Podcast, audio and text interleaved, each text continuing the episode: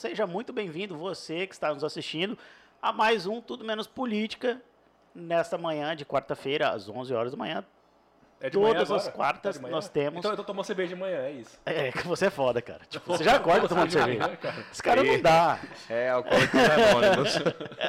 Eu sou Jorge Aguiar, estou aqui ao lado desse cara muito legal, Faz inteligente, um sábio. Ele é praticamente o mestre dos magos. Diego, Um cara que é profundo conhecedor de podcast, política, samba, é, cultura, sabe? Ele é um cara multidisciplinar. Rafael Milas, uma salva de palmas para ele. eu bato palma, cara, de verdade. mano. Este podcast acontece graças a uma grande produção do nosso querido amigo, é, companheiro, leal, Eudon Jorge. Uma salva de palmas para Eudon Jorge. Bem dotado. Aí, Eudon, você merece todas as nossas é, deferências. Bom, Rafa, conta pra gente quem que dá a honra de estar conosco hoje. Hoje está aqui com a gente Toninho de Souza. Mentira. Mentira. Um abraço, Toninho. o vereador mais votado de Cuiabá, o Estufa Urna, Diego Guimarães. Cara, aquele cara que é advogado, vereador, pai, marido, um bom filho. Pai da Malu e do Vicente. Legal, legal, Isso legal. aí. Ah, sabe que a Malu já é mais, muito Mexeu mais com famosa meu que ele. coração já, né? Começou na mais- maldade. Muito mais famosa que ele. Então, galera, uma salva de palmas pro Diego também. Palmas, Isso. Obrigado, obrigado. Vereador de segundo mandato, dessa vez mais votado, é o cara que chegou na Câmara com tudo, estufando urna e cheio de projetos bacanas. Diegão, seja muito bem-vindo a Tudo Menos Política. Que grande honra tê-lo aqui. Ah, esperamos que assim que você fale muitos furos para nós, e, assim conta bastidores da Câmara Municipal de Cuiabá. Sabe aquela coisa que ninguém sabe e dos corredores? Aquela às vezes que te chamam de viado na É, Câmara. aconteceu, aconteceu, aconteceu. deve ser verdade. Eu Vamos sei explicar disso. isso. Deve verdade. Exatamente. Então é- seja é muito verdade, bem-vindo. Seja muito bem-vindo. Sinta-se em casa, cara. Que você já sabe, você já chuta a porta e você está em casa. Bom, Jorge, primeiro, obrigado. Obrigado por me convidar para estar aqui. Quero cumprimentar aí meu companheiro, amigo Rafael Milas. Eldon também, que está aqui. Ele fica escondidinho ali atrás das câmeras, já percebi. É legal estar aqui com vocês. Sou um fã do podcast. Parabéns aí pelo trabalho de vocês, pela iniciativa. E vamos falar do mandato, vamos falar da família um pouco, falar um pouco da Malu, do Vicente, da Gesiane, minha esposa. Legal, cara. Que deve estar nos assistindo. Um beijo, meu amor. Um beijo, meus filhinhos. Diegão, para começar, ó, essa caneca é sua, tá? Obrigado. Essa caneca, ah, todos os convidados que vêm aqui ganham uma caneca. Sabe que eu bonita. coleciono, né? É mesmo, Eu cara? coleciono, eu tenho umas legal. 20 canecas, pelo Então, menos, pega em casa e no também, escritório. ó. Essa daqui também é minha? Da Rocket Filmes. Ah, você Essa não da vai Rocket. deixar levar pra casa, vai deixar? Ela é um pouquinho antiga, bem-vindo 2020, mas Ah, tudo mas bem. Faz Ainda parte, funciona. faz parte. Daqui, Ainda daqui funciona. 20 anos eu vou falar, essa daqui era de 2020, vai ser legal, né? Então, Obrigado. isso aqui é uma caneca para você, um presente nosso. E é, ela traz uma informação bastante relevante e importante para nós, que é inscreva-se no Tudo Menos Política. Porque, Legal. é, sabe uma coisa que eu estava vindo para cá e pensando assim? É, nós temos alguns patrocinadores que faz com que esse programa esteja no ar. Quem são eles? Inicialmente, deixa eu falar, assim, essencialmente a pessoa que está nos assistindo. Legal. Esse é o- Obrigado por estar assistindo, galera. É o nosso primeiro grande patrocinador, né? Porque se a gente fala assim, ah, mas é com dinheiro? Não, é com inscrição. Isso é muito importante pra gente, então nos patrocine.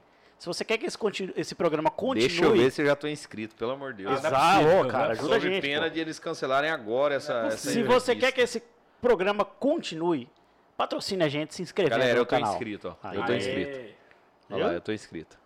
Por que, que isso é tão importante? Que a plataforma vai entendendo que a gente tem um- uma certa relevância, ele vai entregando para mais pessoas. Isso é o algoritmo do programa e a gente tem que seguir essas regras. Além disso, nós estamos no Spotify, ou seja, além de nos assistir, ver o rostinho bonito do Diego Guimarães, É bonita, ele é bonito. é, ele é muito Ele é bonito, cara. bonito, cara. É, você pode estar nos um ouvindo pelo Spotify, né? Então, e além disso, nós estamos no Instagram com o nosso perfil de arroba tudo menos política e no Facebook. Ah, Não se esqueça do nosso canal de cortes.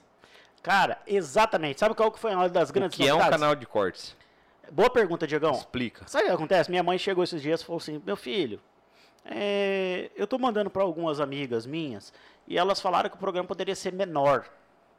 Então, para aquelas pessoas que às vezes não tem uma hora e quarenta para ouvir todo o programa, nós criamos um canal de cortes. Legal. Sabe aquela pergunta é, bastante polêmica?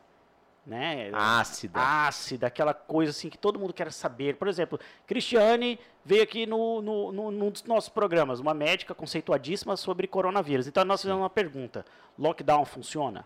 Legal. Então, esse é um corte. Então, ela, ela explica ali em 5 minutos, 3 minutos, 1 um minuto às vezes, o, se o lockdown funciona ou não, e isso é um programa de corte. Então, se você quer, não tem todo o tempo do mundo para assistir, algo que eu indico, que é, É, assim, melhor, assista inteiro. todo o programa que você não vai perder nada. Excelente. Né? Mas se você quer temas específicos, nós criamos um canal que é Cortes do Tudo Menos Política. Cortes do Tudo Olha que Menos nome Política. original. Cortes do Tudo Menos Política. Exatamente. Então hoje a gente vai ter algumas Genial. É, perguntas para o Diego Guimarães, tal como ele foi chamado de viado na Câmara de Vereadores. Então, Mas isso era verdade? não sei. Não, aconteceu, aconteceu. Aconteceu o quê? Aconteceu. A Foi, foi um episódio. ou- não, ofensa? não, não, não. Com todo respeito a quem tem qualquer que seja a orientação sexual. é, aconteceu um dia, quando eu fiz um discurso na Câmara Municipal, na, na tribuna, eu chamei, chamei não, é uma, é uma figura de linguagem, inclusive, falar assim, ó, vocês defendem o prefeito é, numa defesa canina, um- vocês é, agem como cães perdigueiros do prefeito. O que quer dizer isso? Eu quero dizer que eles fazem uma, Aguerridos. uma, é, é fiel, Fiel, sim. aguerrida, é, Aham. briga em qualquer hipótese. E eu, quando falei isso, eu não falei na maldade, falei utilizando uma figura de linguagem que isso é, é perfeitamente é, compreensível dentro do, do, do- linguajar pátrio, né? E aí o vereador, o vereador Chico 2000 Oh, aquele do- sobre na tribuna, eu acho que ele não entendeu muito bem que eu usei uma figura de linguagem, e aí me ofende, não me ofende apenas, ofende todos aqueles que Exatamente. eventualmente venham a ter aí orientação sexual para homossexualismo ou qualquer outra que seja a sua orientação sexual, ele fala assim, eu prefiro ser um cão perdigueiro, aí ele fala, eu prefiro ser um pincher do que ser um viado. Olha que É, ridículo, né, cara? achando que estava me ofendendo, de Aham. maneira alguma. Eu não, não tenho qualquer, qualquer tipo de preconceito com quem, pro- com quem tem a orientação se- sexual pelo homossexualismo ou qualquer que seja. E até porque o, o, o viado é um termo extremamente pejorativo, Exatamente, preconceituoso, cara. maldoso, Aham. é, que infelizmente a sociedade ou, alguns da sociedade ainda utiliza Você não para teria problema de ser, né? Um, é nenhum mais- problema. Não, caso é- nenhum fosse, problema. É aquela Mas coisa, né? nenhum problema, né? O nenhum problema, nenhum problema, ofender, nenhum né? problema. Ele achou que estava me ofendendo, mas ele acabou ofendendo, na O verdade, é parcela 2000 considerativa da sociedade, o Com que certeza. péssimo para um parlamentar. O que se espera dele é muito mais do que isso. Com O. Machico 2000 seria um pincher, literalmente. Seria um pincher se fosse cachorro. Acho que seria um chihuahua. Chihuahua. Um chihuahua. mas, mas, Diego, mas da onde que veio? Você não é de Cuiabá, que eu sei. Ah, eu sou nascido em Cuiabá, gente. Você nasceu em Cuiabá? Meu pai é poconeano, minha mãe é Várzea Grandense, eu sou nascido em Cuiabá. Mas, quando eu nasci em Cuiabá, meus pais já moravam no interior. Meus pais moravam em Guarantã do Mas Norte. por que Guarantã do Norte? Cara, Guarantã do Norte é uma cidade maravilhosa. Mas por que você foi pra lá? O que aconteceu? Cara, meu ô, pai... Posso fazer então? Então vamos lá, vai. É assim, igual. Meu apelido era Guarantã na faculdade, sabia disso? Interessante assim que a gente já conhece o Diego de um, um mandato completo, entregue, né? Em, em, Legal. em 2020. E agora você, no início do seu segundo mandato, como o mais votado de Cuiabá. Cara, como. Quem era o Diego fora da política? É, como é que foi sua infância? Você tem alguém na política? Como é, cara, conta tudo pra gente. Assim. Bom, eu sou advogado, né? Então, é, lá no nosso escritório tem uma regra que é que você consegue contar a sua vida em 10 laudas. E, então a gente fala que nenhuma petição precisa ter mais do que 10 laudas. Então, de maneira Lauda muito. o quê? Página? Oi? É, Laudas, páginas. laudas são Páginas, são desculpa. páginas. Então, assim, é, eu costumo dizer que a gente consegue contar a nossa vida em 10 laudas. Então, eu vou tentar ser bem sucinto. Eu nasci em Cuiabá, sou filho de seu Vandir e da dona Rose. Seu Vandir poconeano, dona Rose Versa Grandense. Mas quando eu nasço, quando eu vim em Cuiabá para nascer, meus pais já moravam em Guarantã do Norte. Meu pai, formado em cooperativismo e também economia pela Universidade Federal de Mato Grosso, a Unicelva, né, a Fundação Unicelva, que é a Universidade da Selva, Caramba. diante daquele programa nacional de ocupar a Amazônia. Meu pai começa, por conta do cu- curso de cooperativismo, a trabalhar na, no INCRA e vai fazer a reforma agrária em, Lucas do Rio Verde, em todo o interior de Mato Grosso. Meu pai participou direto e indiretamente da reforma agrária, nos anos 70 ainda, um jovem. E resolve se radicar em Guarantã do Norte. Ele estabelece família em Guarantã do Norte, fica em Guarantã do Norte e meu pai é, no ano de no- 84 nasce meu irmão, em 85 minha mãe fica grávida de mim e eu venho. Minha mãe vem a Cuiabá porque na época não tinha, não tinha hospital, não tinha maternidade em Guarantã do Norte. Então nasci em Cuiabá, morei até os 18 anos em Guarantã do Norte, volto para Guarantã, obviamente, meus pais já estavam lá. Volto para Guarantã do Norte, fico até os 18 anos. Quando regresso a Cuiabá para poder fazer faculdade. Inicio o meu curso superior na Universidade de Cuiabá, na Universidade, na Unic, né? Uhum. Mas a época nós estávamos numa dificuldade financeira, não tinha, não tinha ProUni, não tinha Os é, programas, os né, programas de de, estudos financiamento de, de universitário, então eu tive que parar no meio do ano, né, em 2004. Um, um jovem, 18 anos, morando com os amigos, dividindo apartamento e a gente, aí eu paro no meio do ano e vou estudar um pouquinho mais, estudei um pouquinho mais, consegui passar na Universidade Federal.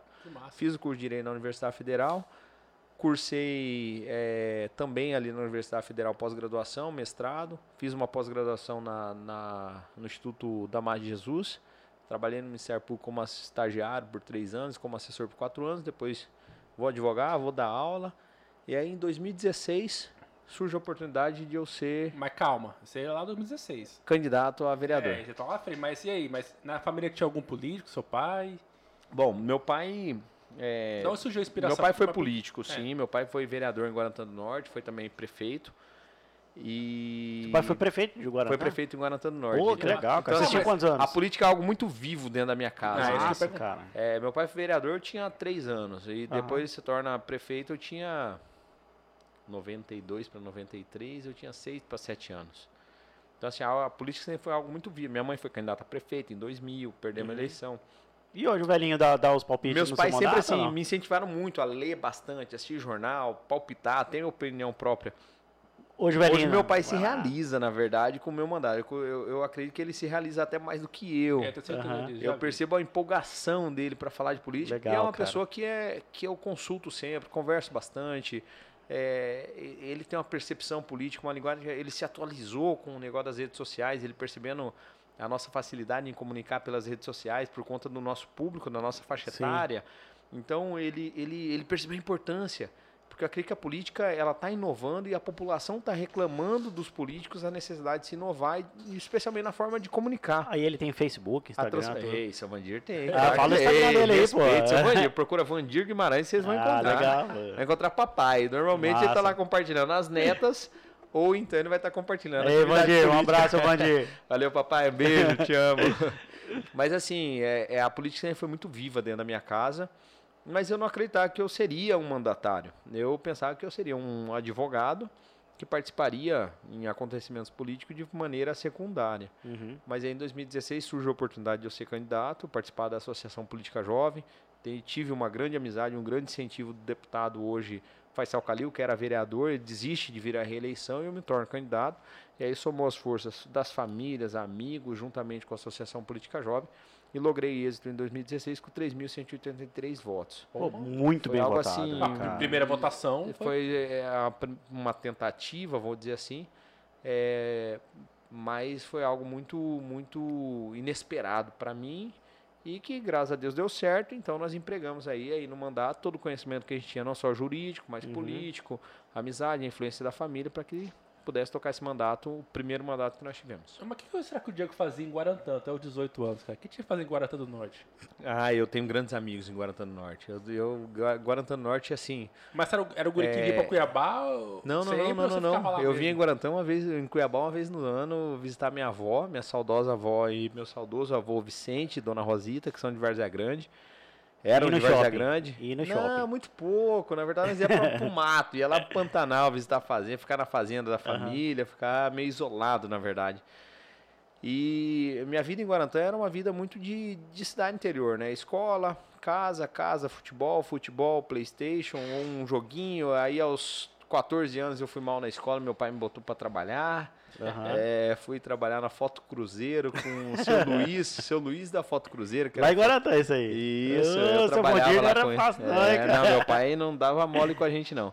Aí depois ele botava a gente nas férias, ele botava a gente para ir trabalhar na fazenda, ajudar em tudo que precisar, mas é, é, eu falo assim, foi uma infância muito saudável. Foi uma infância muito saudável. O interior Uhum. proporciona isso, proporcionou isso para mim, com boas e verdadeiras amizades que eu carrego até hoje, graças ao bom Deus e essas pessoas que, que eu acompanho, que eu mantenho esse vínculo.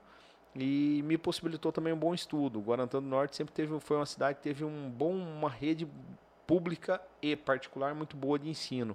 Os Legal. meus professores que davam aula, talvez, na escola Monteiro Lobato, que era a escola onde eu estudava, que era a escola particular, eles mesmo que davam lá na, na escola Guarantã, na escola Estrelinha do Norte. Então, Guarantã, eu, eu- eu- hoje eu, eu gra- graças a Deus e a e essas relações, eu encontro direto alguns amigos que estão bem, formaram, fizeram faculdade, são empresários, são servidores Uhum. públicos, que vieram de Guarantã justamente pela boa base educacional que eles tiveram. Legal. E, obviamente, eu acho que todos que acompanham aqui o podcast é, concordam comigo em saber que a educação é a base de tudo. É mesmo. Se a gente tem uma boa base de educação, você vai formar um bom cidadão. Um cidadão que tem É. consciência social, mas também tem consciência própria da necessidade dele evoluir para conseguir condições de, de, vida para sua família, E- para seus. E só que é seus bacana, próximos, eu né? aposto que esse é o conceito hoje que você vai empregar para Malu, para Vicente. Ou seja, cara, a gente pode passar tudo que é dificuldade, mas a educação para os meninos, a gente tá. Agora, assim, é, né? é uma página da vida diferente, né? Quando É, você se torna certeza. pai, é, você para tudo que você aprendeu até então. Você fala, agora minha vida parou, eu vou me dedicar aos meus filhos. É verdade. E não tenha dúvida, Jorge, que você também é pai, um Aham. pai zeloso e, e babão igual eu. então, assim, eu não É. tenho dúvida que esse estar, ser pai e, e- ter aquelas crianças que estão sobre a nossa responsabilidade integral é uma responsabilidade diferenciada. Então, você totalmente. emprega tudo, você tira da sua boca para dar pro seu filho. Você É vira verdade. da onde você não tem para poder dar educação, dar uma boa alimentação, um bom vestuário. E eu acho que todo pai faria isso para um filho. É verdade. Diegão, daí assim, é, então você teve uma excelente votação em 2016, né? Chegando na política, já vai emplacar mais de 3 mil votos. Todo mundo sabe que isso é muito difícil. A eleição de vereador é mais difícil, eu acredito, que é muita gente concorrendo ao mesmo eleitor. E 2020 agora, você vem, estoura, cara. É, o, o- o candidato mais votado em Cuiabá, mais de 4 mil votos. né? Quantos, quantos votos foram? 4.179. É muito voto, cara. É Ainda mais considerando que foi uma eleição extremamente difícil, com pandemia, com muita abstenção. As pessoas não foram às urnas com medo do vírus, né? É, uma pergunta assim que eu tenho, acho bastante interessante é, cara, aí, como é que é chegar na Câmara assim, você olhar pros caras e falar assim, porra, eu sou o mais votado dessa merda, sabe? É, como que é você chegar na Câmara Municipal sabendo que você é o pica dos, dos 25? Jorge, é, eu confesso pra você que pra mim não mudou absolutamente nada. Ó, peraí, Tá. olha que legal. Peraí, Do chegou. nada chegou uma coisa aqui. Tem uma pizza aqui, O galera. cheiro tá bom aqui. Cara, aqui é, esse podcast é podcast de, de do gordo, céu. cara. Galera. É, sempre tem, Só não pode comer quatro queijos, que é dia do Dom Jorge. tem pizza, Eu tem vou comer, quiche. Confesso que eu vou comer. O, o Abílio comeu uma baguncinha aqui, Diegão, você acredita? Justo, honesto, honesto pro Abílio. Muito legal, cara. Posso abrir, não? Ih, essa daqui veio pela metade. Que, que, que é isso? Que isso, cara? Elvis, o que, que aconteceu ali fora? aqui, Elvis. Peraí. Ó, acabei de abrir essa daqui, turma. Olha o que, que faltando um aconteceu. pedaço. O Briga lá Você está de ver, Eldon? Aqui, Veio só parte da pizza. faltando pizza, Olha, cara. O que, que tá acontecendo? Eu não vou querer essa daqui. Essa daqui tem bacon, tem. não sei o quê. Eu vou comer aquela lá que não tem, ó. Ah, Quatro queijos do Dom? Eu É acho, que, que eu eu vou acho que o. Elvis já deu uma trabalhada nela ali, né, Elvis? É, o Elvis cuidou dela. Cuidou. É, bom, Jorge, pra mim não mudou absolutamente nada. É, Aham. ser o vereador, acho que na primeira eu fui 13 terceiro, 14 quarto mais votado. E ser o mais votado não me faz um vereador de primeira linha e ter vereador de segunda linha. E dentro da Câmara? Todos são A ga- a vereadores. galera- Todos são vereadores. Todos são Na vereadores. prática não muda, né? No Todos dia estão né? eleitos e representam a população. O sistema representativo e proporcional nas eleições para vereador possibilita justamente isso. Eles têm uma parcela da sociedade que eles representam, eles identificam, e essa parcela da sociedade fez com que eles estivessem eleitos. Então, não há vereador de primeira classe e de segunda Mas classe. você não acha que isso te qualificou, por exemplo, para a presidência da Câmara? A presidência da Câmara. Que você ela- tentou, ela né? Não há, não há na, na legislação nem no regimento interno. Nem, eu vou pegar a pizza aqui que eu tô com fome. É sua. É, nenhuma, nenhuma previsão de que o vereador mais votar necessariamente ele tem que ser presidente da Câmara. qualificou, né, cara? Não, obviamente que eu tive a vontade, tanto é que eu fui candidato. Uhum. Mas não há uma, uma obrigação para que Sim, isso claro. acontecesse. É, a gente sabe que é, é uma, é uma disputa que deveria ser interna corpus, Uhum. deveria ser só da Câmara Municipal, sem interferência do Poder Executivo. Mas também, por outro lado, eu sei que, na verdade, como é que diz? Na, na, na prática, a teoria é outra, né? Uhum. Na prática, o Poder Executivo interfere, o Poder Executivo coloca na presidente da Câmara quem ele quer, já que, especialmente o Poder Executivo sendo o Emanuel Paletó, né, turma? É Não foda, poderia né, deixar cara? de falar do monocelha. É, então, assim, ele quer quem, quem ele pode mandar, quem ele pode exercer o poder de influência e manter ali, de certa forma, um, um ar de subordinação do poder legislativo sobre o poder executivo. E, E foi o com- que aconteceu nessa Isso que eu eleição. ia te perguntar, como é que foi essa eleição? Porque, cara, teve um monte, uma licença. galera que, pelo que eu entendi, tava de um lado, ganhou a eleição, três dias depois pulou outro, pro lado da base. Como é que foi feita Vou essa... citar alguns aqui, eu não tenho vergonha nenhuma, não tem problema nenhum de citar. É, Wilson Quero Quero, é, meu amigo também, o. Lilo, Lilo Pinheiro, Cezinha Nascimento, Uhum. É pastor O Cezinha não é o Jefferson. irmão do Eliseu Nascimento? É. Lui- Luiz Fernando, é, Cássio Coelho. Deixa eu ver quem mais que virou de lado. Bom, são esses aproximadamente. É que foram os Uhum. vereadores, a população sabe. Joelson, Que né? esse Joelson. Joelson estava do lado e foram, defenderam a Billy Velatão na Uhum. eleição 2020. Quem é de Cuiabá sabe como foi a disputa que foi muito acirrada. Uhum. Mas virou a página, perdemos a eleição, vou dizer isso, perdemos porque eu estive junto com a Billy Velatão. Eles pum, pum, pularam do No dia outro seguinte. lado. É, E aí já não, a Billy Velatão já serve melhor, Emanuel, É, e começaram a pronto. defender a turma de lá e votaram em quem Emanuel mandou. Você não- Infelizmente isso aconteceu. Diegão, você acha que.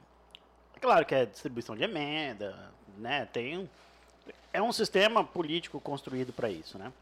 Promessa de cargo. Exatamente. principalmente cargo, né? Mais que menos. Você acha que a gente tem uma democracia no país seguindo esse tipo de, de postura, cara? Jorge, enquanto o poder legislativo não perceber o poder que ele é, o poder que ele tem, a força que ele exerce sobre os outros poderes, especialmente o poder executivo, e perceber que a independência e a harmonia que ele deve exercer com o poder executivo é essencial para a manutenção e estabilidade do Estado democrático que nós temos, nós não vamos ter um, um sistema político ideal, ou Uhum. pelo menos próximo, né? equilibrado, próximo daquilo que a gente merece e precisa. Infelizmente, o poder legislativo ele, ele é extremamente prostituído, ele se vende por pouco, ele aceita a, o farelo aqui, ó, o farelinho que cai da mesa, o, Uhum. poder legislativo ace- aceita para poder se calar, para poder é, se omitir diante diante da- dos seus deveres legais, como por exemplo a fiscalização. Então, assim, o que eu percebo, estamos aí quatro anos e, e quatro meses, e quase quatro meses, quatro anos e três meses dentro de um poder legislativo de uma capital, é justamente isso. Se eles entendessem o poder que eles têm, eles, Uhum. eles não fariam o que fazem, entendeu? Eles não fariam o que Mas, fazem. cara, mas talvez a, a, a urna, a população deu um recado, porque você, no outro mandato, foi oposição ferrenha, contra tudo, contra todos, e foi mais votado. Não, eu não fui oposição contra tudo e contra todos. Eu não fui, nunca fui oposição contra tudo e contra todos. Eu sempre digo que eu fui oposição ao Emanuel e independente nas minhas opiniões. Porque se oposição contra tudo e contra todos, esse é o que o PT foi sempre. Ah, não, sim, claro. Aquela, projeto aquela bom. oposição, oposição burra. É, que mesmo sendo Nunca- bom, vota Se contra. o né? projeto é bom, você votava a favor, e né? nunca serei uma oposição burra. Uhum, sim. Eu acho que todo vereador tem que ter a sua independência. O que que é independência? Agir conforme as suas convicções e conforme o esperado pelo seu Cara, vem um projeto bom do, do executivo, do prefeito. Se o projeto é bom, você vai. Não, eu vou me opor porque eu sou oposição. Não, Não, mas não, né, mesmo assim, mas a Ó, imagem a que a pizza tem, tá boa, hein? Obrigado. a imagem que a gente tem é do, é do Diego sempre indo pra cima do, do, do prefeito, com razão, né? Porque é um prefeito, né? Mas é meu dever, como Sim, é eu não tenho que ser amigo do Mas assim, prefeito. você não teve cargos, você não teve emenda favorecida pro seu lado. Nunca fácil. pagaram minhas emendas parlamentares, muito embora E fossem mesmo assim, ou seja, mesmo. Esse é o recado que eu acho que, eu, que esses, a velha política não entendeu. Mesmo assim, você foi mais votado. Mesmo sem dar cargos e mesmo sem emendas fáceis, você foi o cara mais, mais votado. Aí, por outro lado, teve um monte de cara com emenda que, não- que nem que teve nem 5 mil votos e que teve 800 agora. Eu, pe- eu penso o seguinte, Jorge. É, o eleitor, o cidadão hoje, ele tá, tá cada dia mais linkado, tá cada dia mais próximo, ligado ao seu representante. E ele cada vez mais ele tá crítico, porque Uhum. quem paga imposto, quem chega no posto de saúde e, e- e não recebe atendimento, quem aguarda meses para fazer uma cirurgia, quem precisa de um medicamento e não tem esse medicamento na rede pública municipal, quem tem um parente, hoje nós estamos na, na- numa pandemia, aguardando uma UTI, ele não, ele não admite isso, ele se revolta com a ineficiência do poder público. Uhum. E aí ele segue o seu mandatário, ele acompanha nas redes sociais o dia a dia do seu mandatário. E sabe quem realmente batalha em favor do povo e quem tá dando migué. Quem tá só querendo saber de agradar os seus, agradar talvez seus interesses pessoais. Então eu acredito que a política mudou muito nos últimos anos, graças, graças a, a, a, a essa interatividade. as redes Transparência, rede social. Cara, Diego, você tá lá na Câmara, você pode estar. acho que algumas vezes eu vi você em pleno, em plena sessão, fazendo stories. Falando, tá acontecendo isso, isso aqui, agora. Acaba que as pessoas estão lá dentro do plenário com você. Acho que esse é uma coisa interessante. A, a gente, a gente acha que a comunicação vive uma, uma mudança do tempo em que os veículos de comunicação, especialmente os mais tradicionais, vou citar aqui televisão e, e jornais impressos, eles eram detentores da, ve- da verdade. Uhum. Tá? Você assistia algo no, no Jornal Nacional era verdade absoluta. Sim. Aquilo que o, que, o, que o William Bonner falava era verdade Era absoluta. É a verdade absoluta. Tanto é que eu chegava na casa do meu avô Vicente, falecido avô Vicente, e falava: Você viu no jornal? Agora. Estão falando aí. Então ele, ele absorvia aquilo ali como verdade absoluta. Hoje as pessoas analisam os fatos da seguinte forma: aconteceu, vou lá na rede do Giorgio, do, do Milas ou do Diego para ver o que, que aconteceu de verdade. As pessoas hoje têm acesso à verdade. São milhares, milhões de pessoas que buscam nas redes sociais a informação direto da fonte. Ela não quer intermediário. Ela não necessariamente quer um, um veículo de televisão ou um veículo de, de, de imprensa impresso, Uhum. um jornal, ou aquilo que saía na capa da Gazeta até há pouco tempo era verdade absoluta. Gente, foi- tá na capa da Gazeta. No mínimo para ouvir outro lado. Hoje só resta a Gazeta como jornal escrito em Cuiabá, no Mato Grosso. Entendeu? Então, então perceba a, a mudança de, de, de postura por parte do eleitor, do cidadão, daquele que está lá no, no cinturão verde, que pega a internet, que tem um G4 lá, ele vai lá e fala, não, peraí, eu quero ver o que, que o Diego está falando sobre isso. Estão falando que o Diego fez isso. Então, essa, essa quebra, essa quebra de etapas faz com que o, o político tenha que estar cada vez mais atento Sabe que uma e coisa que eu- linkado com, a, com a vontade do eleitor. Mas eu concordo plenamente com você, Diego. E digo E eu vou mais. comer mais um pedaço de pizza. Fique à com vontade, licença, cara. eu Vou dobrar assim. Não sei se É, você faz isso. Você tá ó. comendo toda a pizza Isso daqui tá vendo, né? facilita, facilita Era a comer uma pizza, pizza. ó, tá comendo que toda. não faz tá sujeira. Cara, e e eu acho assim, eu concordo com você. Acho que as redes sociais deu a possibilidade de abrir o contraditório que antes nós não tínhamos, né? É, seja lá qual for o canal, a Globo, um jornal impresso, tal. Falou uma matéria ruim do Giorgio, do Tudo Menos Política. Porra, a gente tá lascado, cara, anos atrás. Hoje o cara vai no Instagram e fala assim, eu vou ouvir o outro lado. Vou ver o que, que esses caras têm a dizer sobre uma denúncia como essa. E agora eu vou te falar a minha outra visão, que acho que a gente está dando um passo além que é exatamente o podcast, que é exatamente o que nós estamos fazendo aqui hoje. Porque é, a gente, hoje, nós estamos fazendo uma transformação, uma revolução na comunicação, que é assim, nós vamos tirar as pessoas da televisão, onde ela só recebe, ela, ela, ela só está consumindo uma matéria na qual ela está sendo manipulada. Você é manipulado a todo momento. Eu, igual eu falo, você assiste Jornal Nacional, meu irmão, você sai sem falta, com falta de ar com o Covid. Entendeu? Genial. Aí você vai ouvindo, você vai falar assim, não, agora eu vou ouvir o Tudo Menos Política. E vou ouvir um, um Só o podcast besteira daí. Só onde, besteira. onde, cara, tá, tá aqui, ó, Milas embriagado. tá, o- tem um cara que tá tomando uma cervejinha, chega uma pizza e tal, e aí, cara, a informação fica assim, fluida. É, a gente, eu, eu escrevi um artigo essa semana que, fala, que eu falo assim, os convidados, quando elas vêm pra cá, a gente conhe- con- conhece um, um outro lado das pessoas que chora, que xinga, que fala puta que pariu, que entendeu? Que, Exceto o Abílio, que é gordo, e gordo não tem lado. Se sabe comer baguncinha. É. Mas, mas tem um, Mas você concorda comigo, né? tem um lado, mas tem um lado ruim disso, que o Jorge não falou, que, que hoje, na gravação desse programa, dia 25 de março, você passou pro outro problema da comunicação, que são as fake news. Hoje eu recebi no WhatsApp e Instagram uma fake news sobre você, Velaton e Abílio.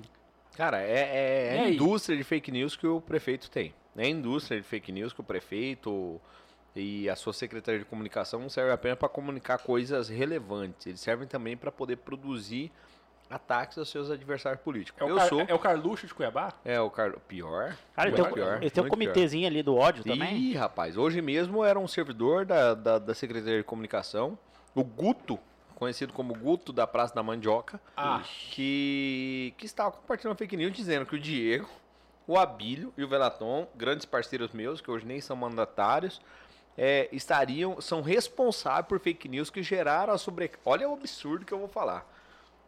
olha o ponto que eles chegaram, que nós somos responsáveis pelos fake news que geraram a sobrecarga no sistema da prefeitura para vacinação Caraca, e que por conta cara. daquilo que nós supostamente fizemos, o centro de evento do Pantanal estava lotado e nós, já pensando nisso, quando teve a sobrecarga, correndo lá para gravar vídeos e denunciar a incapacidade, a Cara, incompetência, a você, falta. se- você seria os caras mais maquiavélicos, filho da puta. do É algo, é algo tão cara. inteligente que chega a ser imbecil, né? Então, Aham. assim, é muita imbecilidade Uhum. do Emanuel, de quem quer que seja que pensou tudo isso.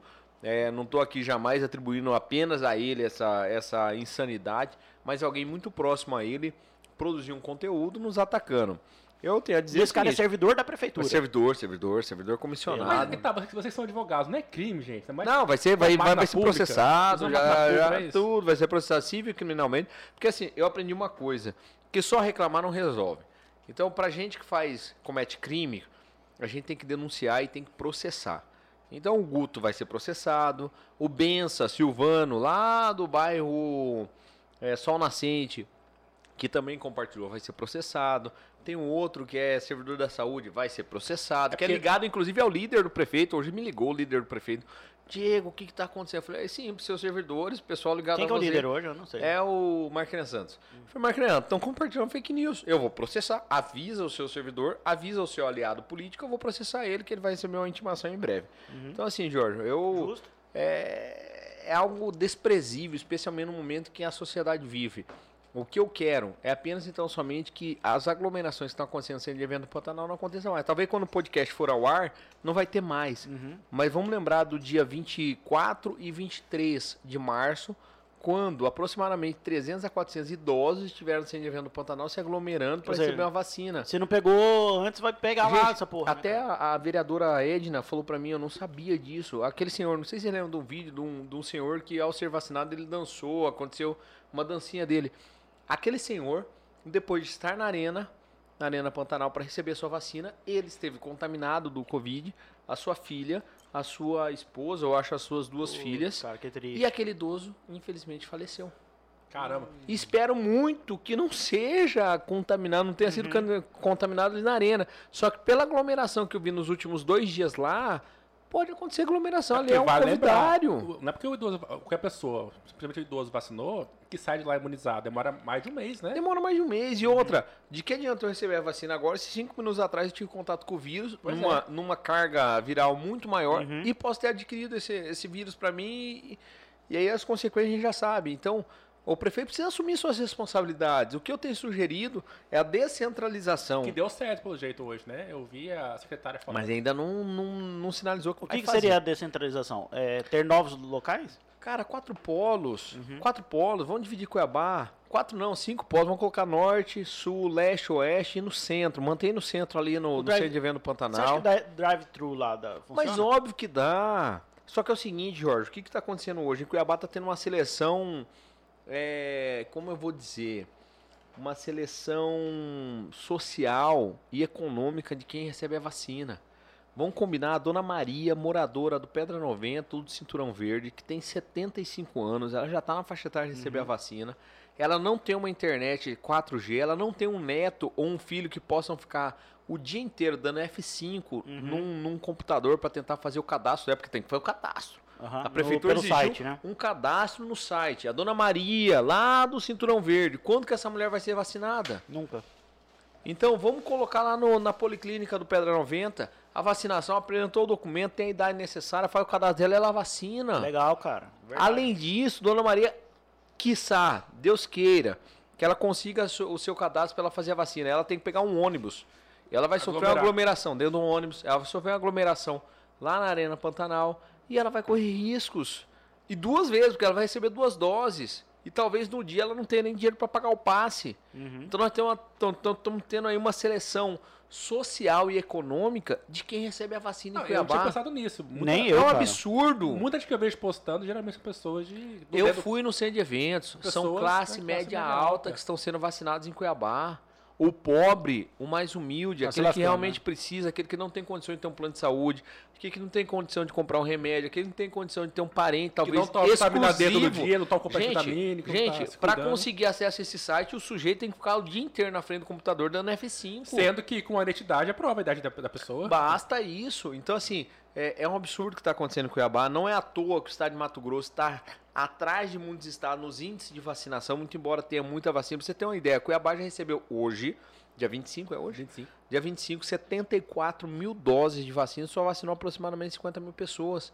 Nós temos 24, 23 a 24 mil doses que estão paradas. E o governo federal já autorizou, pode usar essas daí como primeira dose, que nós vamos mandar vacina direto agora. Mas eu vi um caso, eu não sei se é, é parecia muito verdade que eu vi na- na- no WhatsApp circulando, de um servidor parando o carro na rua para vacinar outra pessoa. Pois é, mas aquilo? isso eu, não vou nem entrar nesse mérito, porque não dá de saber que vacina que tava aplicando, não dá de saber se Mas realmente que- aquele vídeo. É, esquisito é, né? aquele negócio, há grandes suspeitas, né? Qual que é o maior? Milas? O ouro hoje é A possibilidade de estar vacina vacinando. Covid, né? E assim, eu, por exemplo, tentei, tô tentando. A Câmara, vamos lá, a Câmara Municipal já aprovou uma lei que estabelece multa para quem for à fila do Covid. Beleza? Certo. Ótimo. Ó, Lindo. parabéns. Agora, Bom quem furou projeto. fila? Ninguém Como sabe. eu vou saber? Como você pode saber quem Tem uma lista fila? de quem já foi vacinado? Não, tem, mas eu não tenho acesso. Mas por quê? Você Mesmo é sendo órgão de controle, a prefeitura se nega a dar.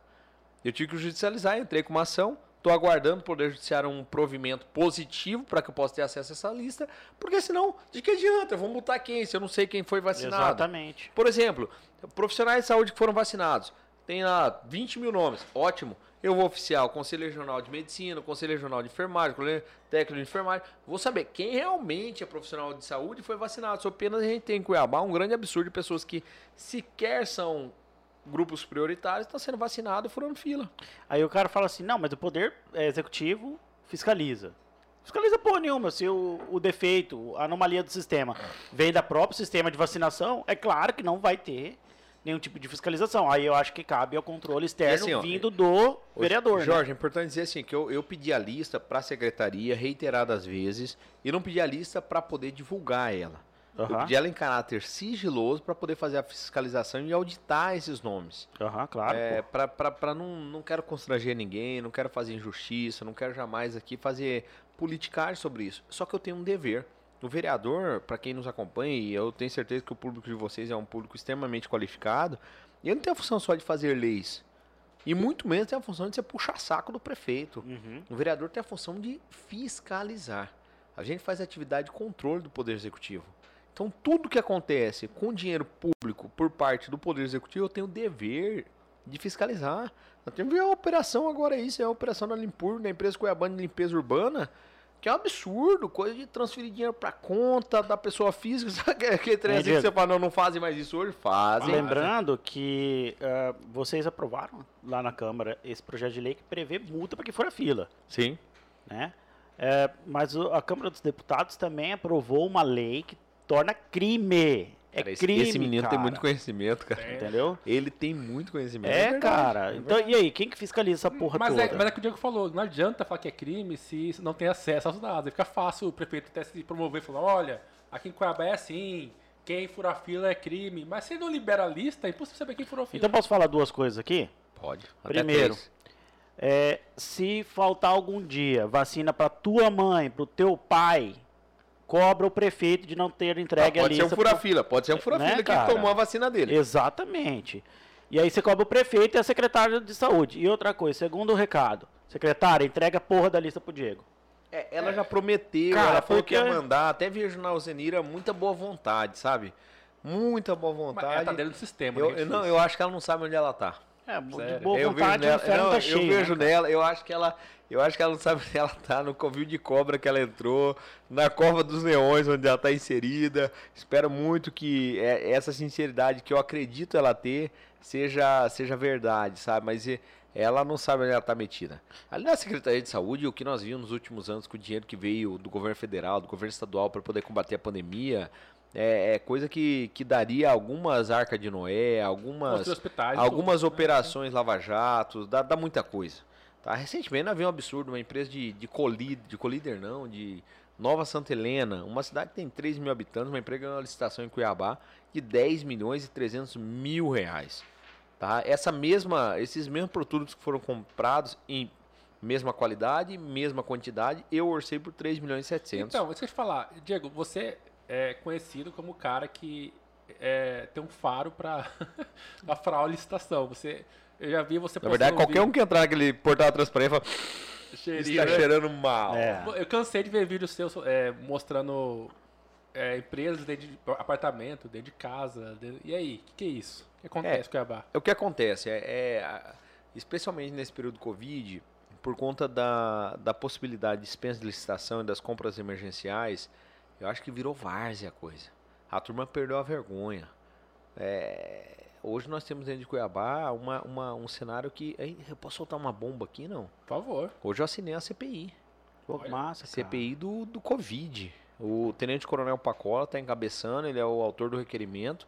CPI do Covid. O Pacosta era aqui, dia 6? É, É, ó, falar pra você, abril. excelente iniciativa. Legal, um baita cara. vereador, Tenente Coronel Pacola, não é porque é do meu partido, mas é um baita vereador. E, e, e assim, nós precisamos investigar essas compras emergenciais, porque tem empresas concorrendo com empresas que tem o mesmo sócio. Sabe, sabe aquele negócio Ah. varzeado que você fala, ah, não fizeram. Fizeram, galera, fizeram. E assim, eu não posso, como órgão de controle, como agente de fiscalização, fechar os olhos para isso. E alô, Ministério Público, alô, Tribunal de Contas, vocês também não podem fechar os olhos para isso. Nós temos remetido tudo para vocês. Isso precisa ser levado adiante, não apenas a responsabilidade política, que é o que a Câmara pode fazer, mas a responsabilidade civil e criminal daqueles que são os diretamente responsáveis por essa é, por- esse vilipêndio do dinheiro Sim, público. claro, isso cara. isso não, não podemos aceitar. Tem alguma história bacana? Porque assim, eu, eu, eu não lembro ao certo agora, mas eu lembro de ter visto vídeo seu assim, visitando casa, apartamento e perguntando, ligando, interfonando. É, já aconteceu algumas vezes da gente. Da eu- cesta básica, não foi? Não, uma a cesta básica foi o seguinte, um dia eu, eu- o que aconteceu? No início da pandemia eu doei dois, três meses de salário meu para poder ajudar famílias, ajudar entidades que estavam indo no combate, especialmente na, na questão social de famílias em vulnerabilidade por conta da pandemia. Então eu tinha muita noção do preço de uma, de uma cesta básica. Certo dia eu vi que a prefeitura comprou 5 mil cestas básicas. E eu fui lá olhar o preço e falei, cara, Tá demais. 130 e poucos reais a cesta básica. Eu, eu lembrei, falei, desse tamanho a cesta básica é menos. Eu falei, vou, vou lá no Atacadão, fiz uma compra.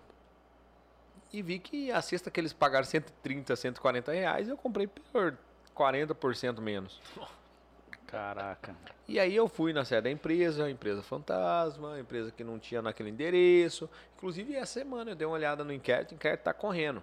Mas quando é assim, a qualidade era melhor. E aconteceu, produtos, não e aconte- fosse Não, pior, entregaram menos. Como assim? Aí eu fui na secretaria, falei, vou lá conferir a cesta básica. Tava lá, dois molhos de tomate. Quando eu abri a cesta básica que entregaram, Tinha um. tinha só um. Dois quilos de, de feijão, tinha só um. Duas sardinhas. A, a sardinha tinha só um. Creme dental. Assim, roubaram até no Presto Barba. Mas, Ah, mas às amor de vezes. Era pra ser um, um- com três lâminas, tinha só duas Mas, lâminas. mas às vezes, a produ... sei lá, às vezes a marca era melhor. e- Não, não, não, não, não, Não não, não, não, não, não. E assim, é, produtos da mesma qualidade ou inferior em menor quantidade, num preço Cara, muito isso é mais muita alto. maldade com o que precisa. E assim, ó, É. teve também da- da- das máscaras, protetor facial. Para pra quem nos acompanha, talvez seja um, um trabalhador aí que tenha que utilizar o protetor facial. A prefeitura pagou R$ 95,90 na, Na numa, Face num- Shield lá. que na mesma época eu encontrei no Atacadão por R$ 7,90, gente. Por R$ 7,90. O mesmo produto. quanto? Mesmo produto. 90 reais, pagou? 90? R$ 95,90. Eu paguei R$ Eita, 7,90 no Atacadão.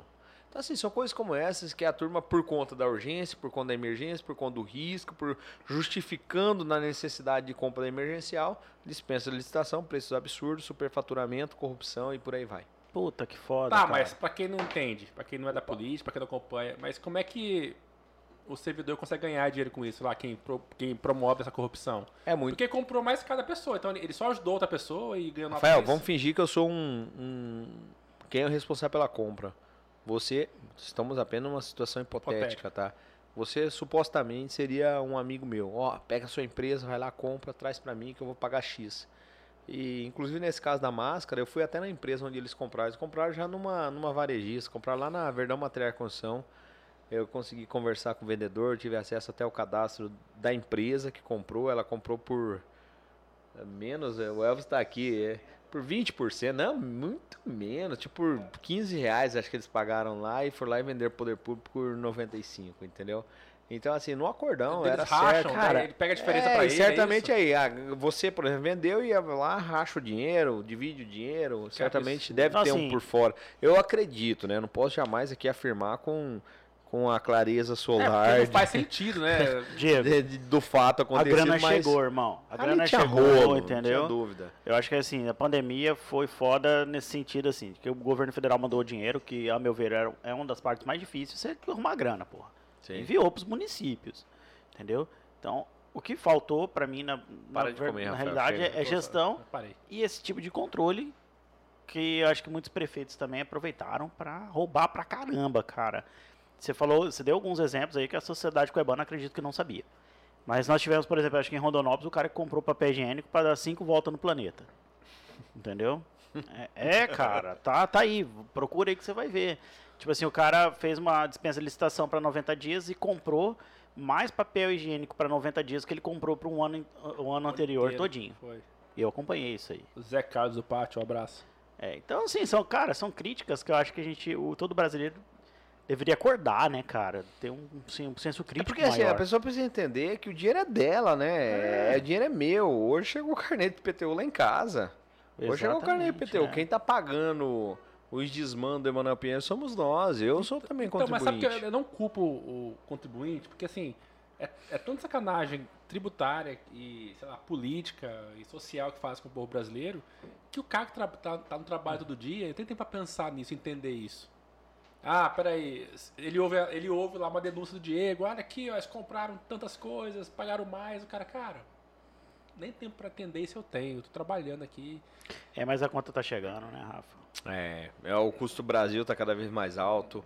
É. Infelizmente, nós estamos tendo muitas, muitas famílias que, por conta da pandemia, estão sendo colocadas aí como no estado de miserabilidade. Ah. o desemprego cresceu gigante, a inflação está exemplo hoje. astronômica. O exe- o exemplo hoje aconteceu com o nosso patrocinador maravilhoso, inclusive que você falasse dele, o Eresley.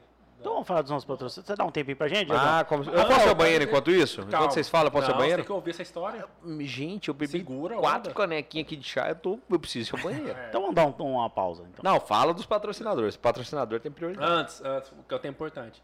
O motoboy, o entregador do nosso almoço aqui, que entrega todos os dias, me ligou falando que não ia entregar mais porque não tá compensando a gasolina dele. Putz. Ligou, Rafael, é o seguinte, Qual cara, é o fornecedor?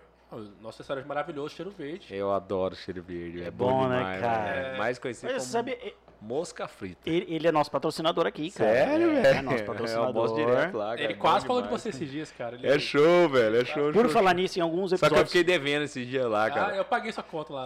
eu paguei. Falar nisso, teve em alguns episódios pra trás que você ia revelar isso. Quem É, que foi o cara que não revelando. pagou a conta Era o Diego? Guimarães. Mas- Cara, eu fiquei sem pagar, mas não foi por maldade, não. É porque eu, eu pensei que ele fosse pagar e o Milas não pagou e eu também não paguei e fomos embora sem pagar. Aproveita já pede desculpa. Quando você Eresley. voltou lá, eles pagaram? Você Não, pagou? ele não? fez eu pagar, senão você vai embora, né? Obrigado, tá, cara? E, Obrigado. tipo assim, ele cobrou juros e correção monetária. Ixi, quebrou dois braços. E é um cara que o motoboy dele, que é terceirizado, falou, não, não dou mais conta de ir até aí. Então, pessoal, é o seguinte.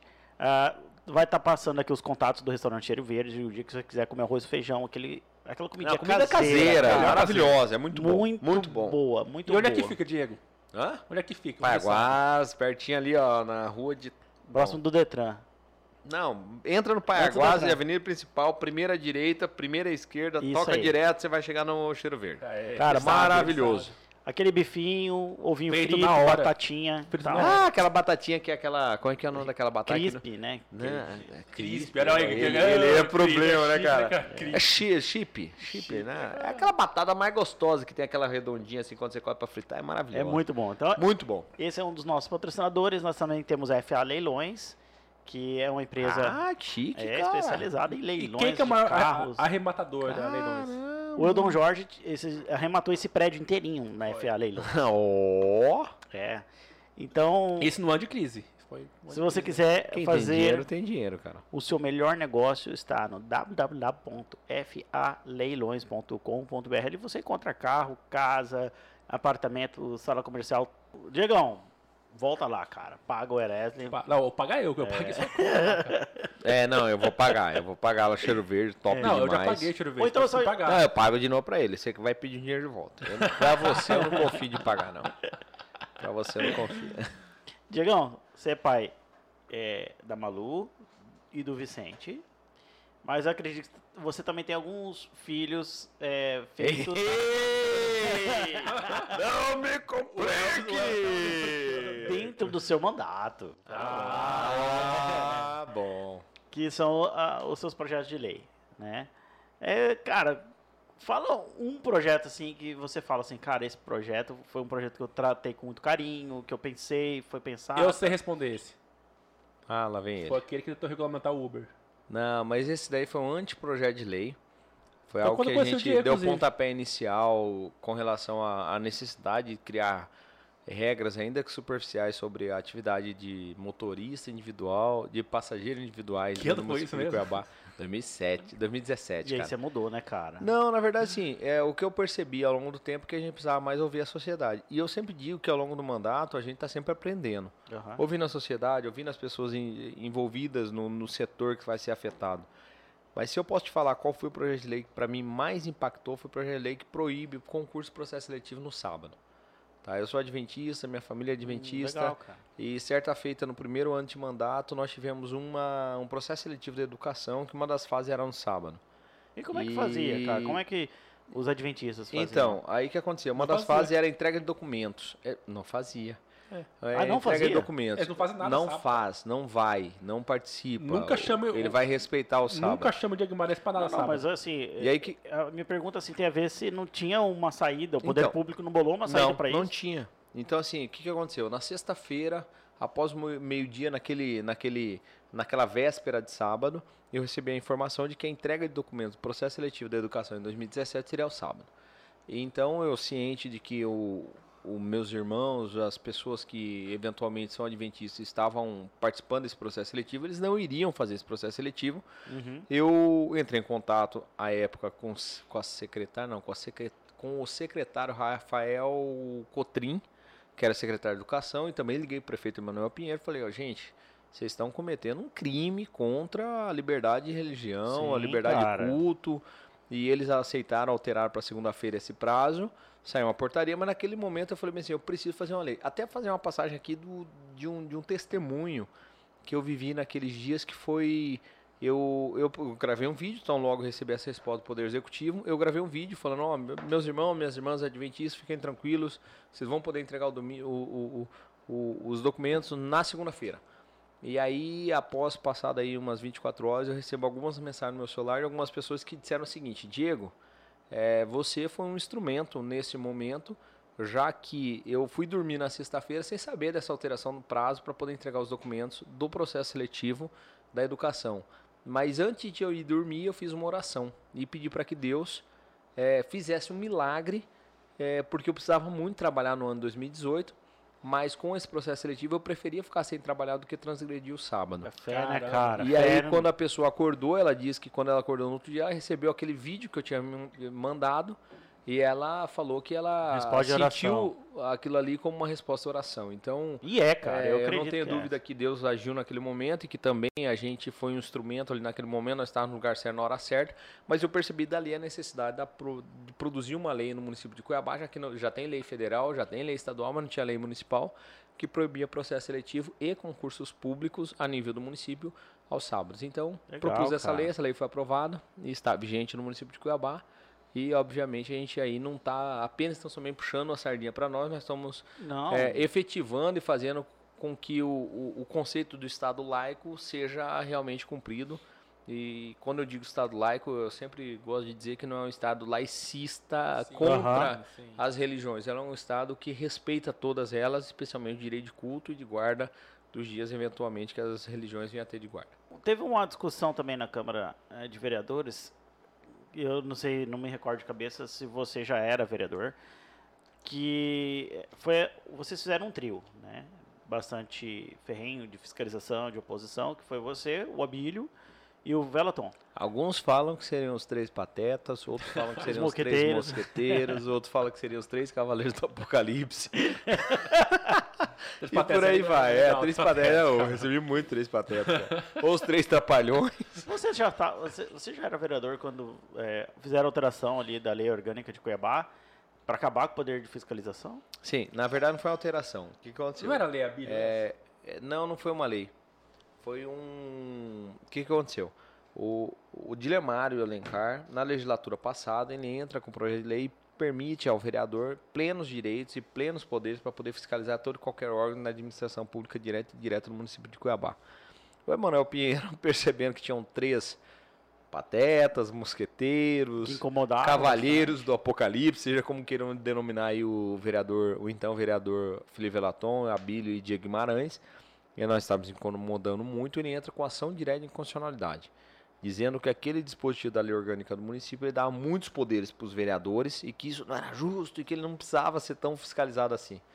É estranhamente aí o Poder Judiciário, a gente respeita toda e qualquer decisão, mas estranhamente o Poder Judiciário deu provimento à demanda do Emanuel Pinheiro e tirou direitos nossos de fiscalização. Contudo, isso não nos abateu, a gente encontrou outros, outros, outros o- Outras formas. é, outras formas, com as CPIs, com os requerimentos, com as fiscalizações em loco, para que a gente pudesse dar, eh, vou dizer assim, dar resultado no mandato. Eu penso que é, o mandato do vereador não é um mandato para o vereador ficar fazendo bonito para ninguém, é. é para dar resultado.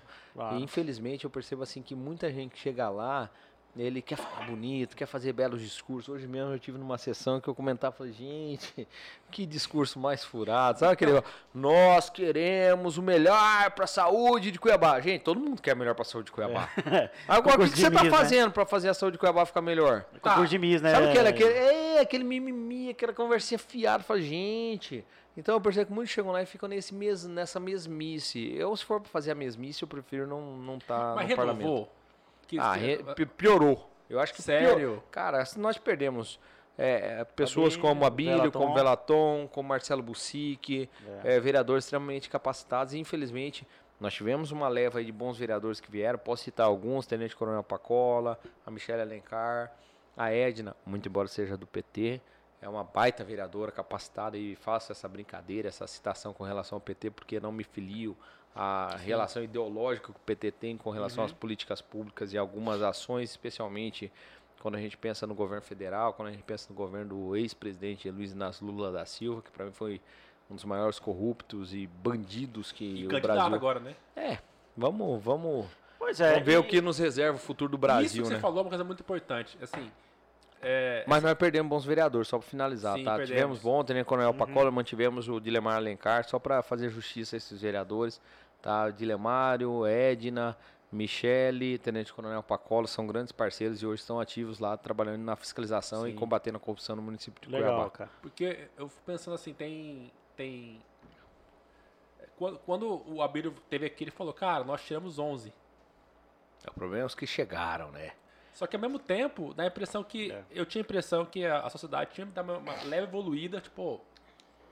Vamos escolher melhor, né? Ainda mais a- na Câmara de Vereadores, que injustamente até era chamada de Câmara dos Horrores, na minha opinião, porque a instituição tem nada a ver com os vereadores, né? A instituição é uma coisa, quem tá lá operando é outra. É que muita gente faz coisas lá que são horríveis, né? É, Vamos falar a verdade, muitas coisas horríveis, infelizmente, aconteceram lá nos últimos anos. Daí Né? eu pensei, pô, como é, tiraram 11 de lá, 11, cara, tipo Toninho de Souza. É, A Toninho tá me processando. Ah, é? Eu vou hoje, hoje eu terminei a coisa. Ô, Toninho, só porque eu falei que teu programa é uma bosta. Então você, Cuiabano, Você quer me processar, o Toninho? é O uma teu bosta. programa é péssimo, é ruim. Eu recomendo que não assistam o programa do Toninho de Souza. Não, e outra coisa, você não pode ter opinião, Sabe o que ele colocou? Não, Você não pode ter opinião? Sabe o que ele colocou na petição? O Diego falou que o meu programa é ruim, que é, pediu para as pessoas não assistirem. Pessoal, não assista o programa do Toninho de Souza, que é uma bosta, é ruim aquele programa. É, muito, é demagogia pra lá e pra cá. Infelizmente traz pouca informação, não traz nada de bom pro cidadão Cuiabá. Então não assista o programa do Toninho de Souza. Eu tô- ele acreditou que isso é dando moral. Eu lesei a honra Outra dele. coisa, e o direito de opinião, cara? Você não, Não, pode ter ele direito é de uma pessoa pública, francamente, Exatamente. especialmente os fatos que, que E estão se- concernentes e se a. você não quer se processar pelo Toninho de Souza, não fale que o programa dele é, é uma bosta. Ah, eu recomendo pra falar. fale, fale. O programa dele é muito ruim, é o péssimo. programa dele é programa. maravilhoso. Não, é horrível. Só que para com pro- programas nacionais do Brasil aí. Agora, assim, é, é, e especialmente porque no caso em questão que ele me processou, eu estava dizendo, comentando uma fala dele como vereador, na tribuna da Câmara Municipal quando ele atribui que o câncer é resultado da maldade das pessoas. Ah, teve isso, verdade. Então, Eu assim, lembro, uma, uma fala in- extremamente infeliz, uma fala preconceituosa, uma fala que, que não acrescentou em nada. Faltou sensibilidade das pessoas que estão passando por então, isso, assim, né? é, eu acho que. Bom, eu não sei o porquê que ele resolveu me processar, se é uma perseguição pessoal que ele tem a mim, mas é, eu respeito ele como pessoa, mas como político e como apresentador de televisão, o programa Deixa eu dele fazer uma pergunta, é muito ruim. pra- Não assisto o programa do Toninho de Souza. Pergunta é meu mim- Mato Grosso o nome Dois advogados aí. É, se, se ele pede ação, você ganha alguma coisa com isso ou não? Não, ele só me deu trabalho, que é Ah, juizado especial. Eu ia falar pra você pagar o Só churrasco incomodou. Fiquei gente. dois dias trabalhando, cara. Você acredita? Eu, eu tinha que fazer Você a, a devia ter feito um pedido contraposto. Ao mesmo tempo, eu tinha que falar: pera um pouquinho, eu tô indo lá fiscalizar o incompetente do Manuel Pinheiro lá na Arena Pantanal. Eu vou estar. Ih, gente, tá faltando. A vacinação parou porque os caras não conseguem administrar um site, tem que fazer um site. Porque não descentralizaram. Eu vou estar. Eu falei, gente do céu, lá estão errando, agora também não tem drive-thru. Mas tá bom, a gente se esforçou bastante para poder para poder fazer essa petição. Espero muito que o Poder Judiciário entenda que eu apenas estou exercendo o meu livre é, Direito direito de argumentação. Isso. Olha lá, o Toninho Souza tá o quê? A aglomeração no ônibus é grande em Cuiabá, continua sem problema. Gente, ele resolveu criticar o Emanuel Pinheiro, será? Olha lá, ó. Parabéns, Toninho. Vou ter que elogiar o Toninho agora. Olha, agora virou oposição também? É. É Vai ver, tá chateadinho, o Emanuel Pinheiro não deu secretaria pra ele, né? Ou cortou a verba do programa dele, mas. Pode ser também. É, nesses quatro anos, você nenhum elogio ao mandato dele? Ele fez nada de bom nesses quatro anos? Toninho, difícil achar, hein, turma? Vamos pensar Não, aí, é um, possível. ele assinou a CPI do Paletó com medo, certamente, da opinião peraí. pública. Mas ao mesmo tempo que ele assinou, ele se tornou relator e depois absolveu Emanuel, dizendo que aquilo lá não tinha nada a ver. Não era crime, era tudo normal, aquele dinheiro paletó. Eu não quero tratar desse assunto, porque eu acredito que o dinheiro no paletó, depois das eleições de 2020, é uma responsabilidade do Poder Judiciário.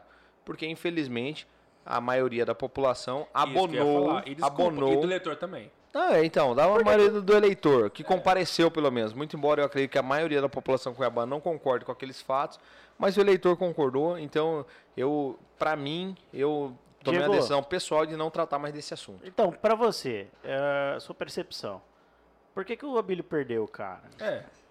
Gente, é, é difícil falar Não, porque aqui- o Abílio aqui- perdeu. O aqui Abílio papel- perdeu porque o ele foi. honesto, ele né? foi o Abílio. Ele foi o Abílio. A verdade é essa. O Abílio não aceitou nem usar maquiagem durante o horário eleitoral.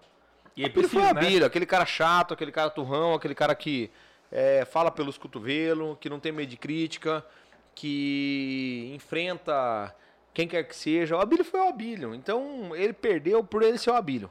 Tá? A população, talvez a grande maioria, na verdade, vou colocar a maior parte dos eleitores que compareceram às urnas. Vou, vou ser bem didático nessa fala para evitar qualquer Má interpretação. é, má interpretação. A, a maior parte da população que compareceu às urnas talvez esperava do Abílio o Abilinho Paz e Amor. O Abílio que talvez fosse politicamente correto. Falasse o que a galera queria ouvir. Gente, e a nossa atividade parlamentar, nossa atividade política sempre foi assim: nós vamos falar o que nós podemos fazer, nós vamos falar o que nós achamos certo, nós vamos, doa quem doer, implique na, na, na- no malgrado ou na, na repulsa de quem quer que seja.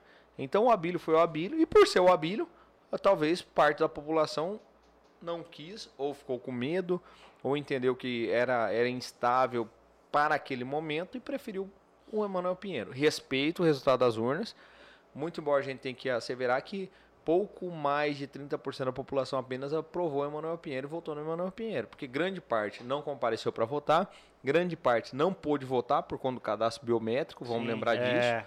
Tá? Então, assim, eu acho que se a gente reunir os que votaram no Abílio Velaton, aqueles que deixaram de comparecer, aqueles que não puderam votar por conta da pandemia, nós temos aí aproximadamente 60%, 70% da população cuiabana que não aprova e não votou no Emanuel Pinheiro.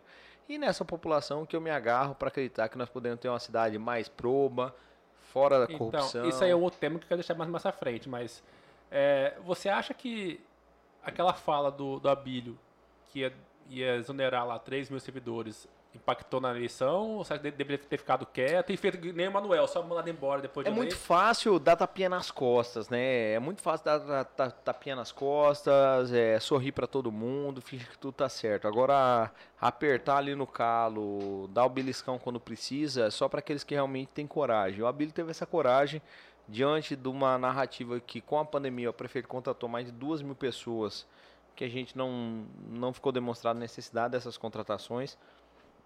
A gente tem conhecimento de muitas pessoas que eram servidores fantasmas, E era justamente nesses que o Abílio pretendia co- cortar. Então, a narrativa do Abílio não estava errada. A narrativa, a postura, a decisão dele não estava errada. Talvez a interpretação de quem recebeu estava equivocada. E como tudo foi distorcido, pareceu que o Abílio era contra o servidor público. Gente, tem muitos bons servidores públicos em Cuiabá, no Mato Grosso, no Brasil. Nós precisamos de servidores públicos. A máquina pública funciona, a saúde, a educação, o, o esporte, a, a- a assistência social funciona graças aos servidores públicos. Nós precisamos deles. Agora, existe muita gente que ganha do serviço público sem trabalhar e se monta nas costas dos bons servidores públicos. Esse nós precisamos combater. Tá, mas tem. Esse nós precisamos eliminar. Então, sim, talvez a má interpretação, Não a forma isso. como foi colocado, talvez o Abílio tenha sofrido por conta da forma como ele colocou tudo nós isso. temos o. Nós tínhamos, né? O. O Abílio, que era um cara atuante, fiscalizador. Tínhamos o Velaton, tínhamos o Diego e o Bucic. Eu acredito que você também é e era Cara, tão que saudade dessa turma, hein, bicho? uma boa. É, vocês fizeram um time interessante. Você cara. era tão Caramba, fiscalizador quanto o Abílio. Mas a, a forma era diferente. Você não acha que talvez o Abílio tenha errado na forma? E não no conteúdo, mas na forma de apresentar. Milas, você nunca pode exigir de, de pessoas distintas, que têm origens distintas, formação distinta, percepções distintas de, de local, história de vida, história familiar, condutas Sim, semelhantes. sim. Então, assim, o Abílio, ele vivenciou e, e foi um vereador conforme a sua, a sua realidade, aquilo que ele aprendeu, aquilo como ele aprendeu a agir. Talvez ele, ele realmente era mais ortodoxo ali, mais, mais ríspido na sua fala, na- no, no seu jeito de Mas ser. é o jeito dele, né, cara? É o jeitão do Abílio. Eu conheço o Abílio, é um coração do tamanho do Ah, mundo. tá, isso que eu ia falar, tá tentando lembrar. Que- Esqueci. E lembrando que ele tem um, tinha um vice ali que era um cara extremamente preparado, ponderado, Velaton, capacitado, um maravilhoso. basta gestor, um cara E também diferenciado. estará aqui. Ô, grande velho. Cara, eu, eu, tá lembrando, isso que eu queria falar. É, isso que eu, eu nunca entendi do Abílio. O Abílio, pessoa física, é um cara que faz, lava louça em casa, faz tudo que a mulher manda, é um cara coração gigante. Gigante. Ele não é o cara que te via na eleição ou enquanto parlamentar. E, e com razão. Parlamentar serve pra isso, na minha opinião. E assim, ó, é, é que, é- eu repito, tá? Ele como parlamentar, nas falas dele, ele, ele- eu, eu lembro muito claramente num, numa gravação eleitoral, tentar trazer maquiagem pra passar nele, pra diminuir a ole- oleosidade da pele. Não aceito. O que, que ele fez, cara? Não, aqui não tem mais, aqui é no, na pele, aqui é olho no olho, cara na cara. Cara, o Abílio era o precisa. cara que quando veio aqui no primeiro programa ele não queria usar o fone, cara. Aí fone. pronto, um cara Não. extremamente Só autêntico. pra quem não ouviu o nosso programa, o Abílio faz uma meia-culpa aqui. Ele assume os erros da campanha dele. Eu achei muito. Assim, eu falei, cara, é o Abílio 2.0. Eu acho que um erro dele foi negar apoios. E Você nunca nega isso, voto. Ele fala isso também aqui. Ah, Pode votar em mim quem quiser. Claro. Se um dia eu for candidato a, a vereador de novo em Cuiabá e o Lula votar em Cuiabá e quiser votar em mim, eu aceito. Agora eu não voto no Lula. Aham. Ele fez a Muito meia-culpa. simples. Ele fez a meia-culpa da. Agora ele negou muito apoio, negou voto, né? Voto. Negou voto. Ele então fez a meia-culpa faz. dos, dos 3 mil votos, do- dos 3 mil servidores, né? Da mulher. Ele falou. Ah, e da, da questão da Gisela também. O que você achou? Cara, naquela, naquela fala da, da, da, da mulher, eu acho que ele foi muito mal interpretado. Ele não foi maldoso. Ah, Janaína Rio Ele- falou isso aqui, inclusive. Ele tentou ser, ser elegante, mas do jeito Abílio foi deselegante. Então, Foi tão. Foi tão Agora mal- sim, eu acredito sim que a, a junção Abílio-Gisela foi péssimo pros dois. Os o Abílio é um cara da direita, a Gisela é um cara da uma moça, uma senhora da esquerda, que não deu liga. Os dois perderam apoiadores, os dois perderam votos, os dois perderam Ela perdeu mais, credibilidade. né? é, com certeza, eu não tenho dúvida. nenhuma. Eu gosto muito da Gisela, mas eu acho que ela Outra meia-culpa que ele fez, ter negado o Mauro. É, é assim, o Mauro foi uma incógnita, porque o Mauro vive e vivia uma, uma repulsa muito grande de servidores públicos. Mas no primeiro momento o Abílio foi lá e abraçou o Mauro, que teve na segunda-feira lá para conversar com o A governador. foto clássica. Aquela foto dele do Velaton na porta do Palácio Paiaguás. E depois ele nega o Mauro. Então, gente, tá lá com ele, abraça, vambora, vamos até o final. Veja o governo Mauro como um bom governo.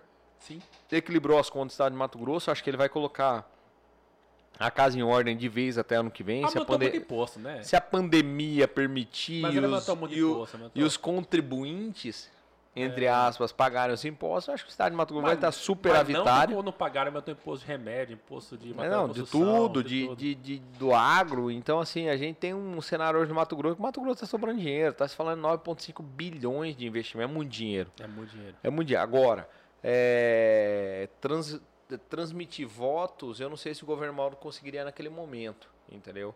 E o Abílio já tinha errado naquele programa de lá conversar. Ele não foi pedir benção, ele foi lá conversar, eu acredito, com, com o governador, mas infelizmente foto vazou e, e se tornou algo público. Inclusive ele fala que na E entrevista ó, a gente tinha algo que nos unia ao governador, que é o inimigo em comum. que é o Mauro, que é o Manuel É Pinheiro. Manuel Manuel Pinheiro, é o Manuel Pinheiro é, é a personificação de tudo aquilo que eu que eu, que eu Repudia. repudio na política, aquilo que eu odeio, aquilo que eu não quero, aquilo que eu não espero. Espero que meus filhos não vejam mais políticos como Emanuel Pinheiro.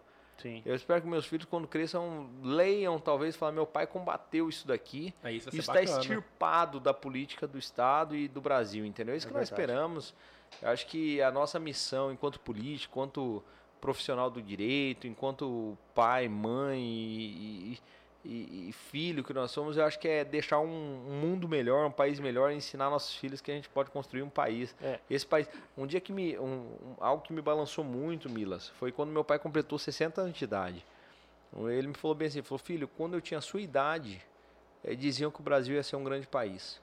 Hoje eu estou completando 60 e o Brasil ainda continua patinando. Isso me balançou muito, isso me pegou muito, porque assim, o meu Passa medo é chegar gente, né, aos cara? 60 e talvez meu filho, eu tenho que falar isso pro meu filho, filho, eu passei uma vida lutando pro Brasil ser um país eh, desenvolvido, um país que fosse ético, um país que combatesse a Exatamente. corrupção, um país que tivesse justiça social. Então eu chegar aos 60 anos e falar assim, filho, nós fraca... minha geração fracassou.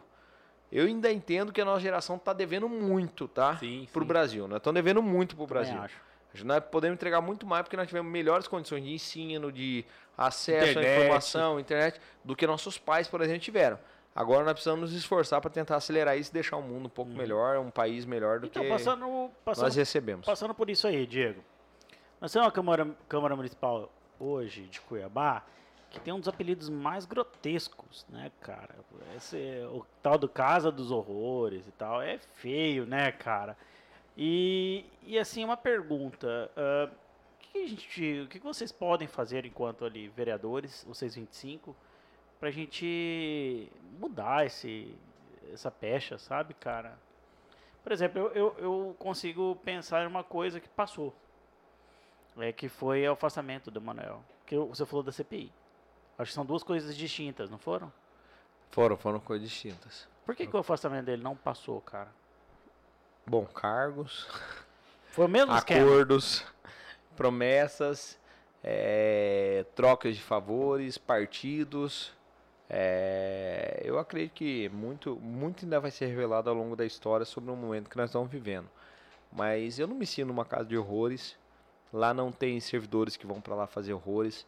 A Câmara recebeu essa triste alcunha aí por conta de algumas atitudes é, que aconteceram em gestores que por lá passaram, como por exemplo João Emanuel, Teve, teve como por exemplo. Delcimar, Foi de- é desde aquela época Lutero esse- Ponce. É desde aquela, dessa época aí. é justamente dessa época que pega, porque tiveram vários escândalos de corrupção dentro da É. casa.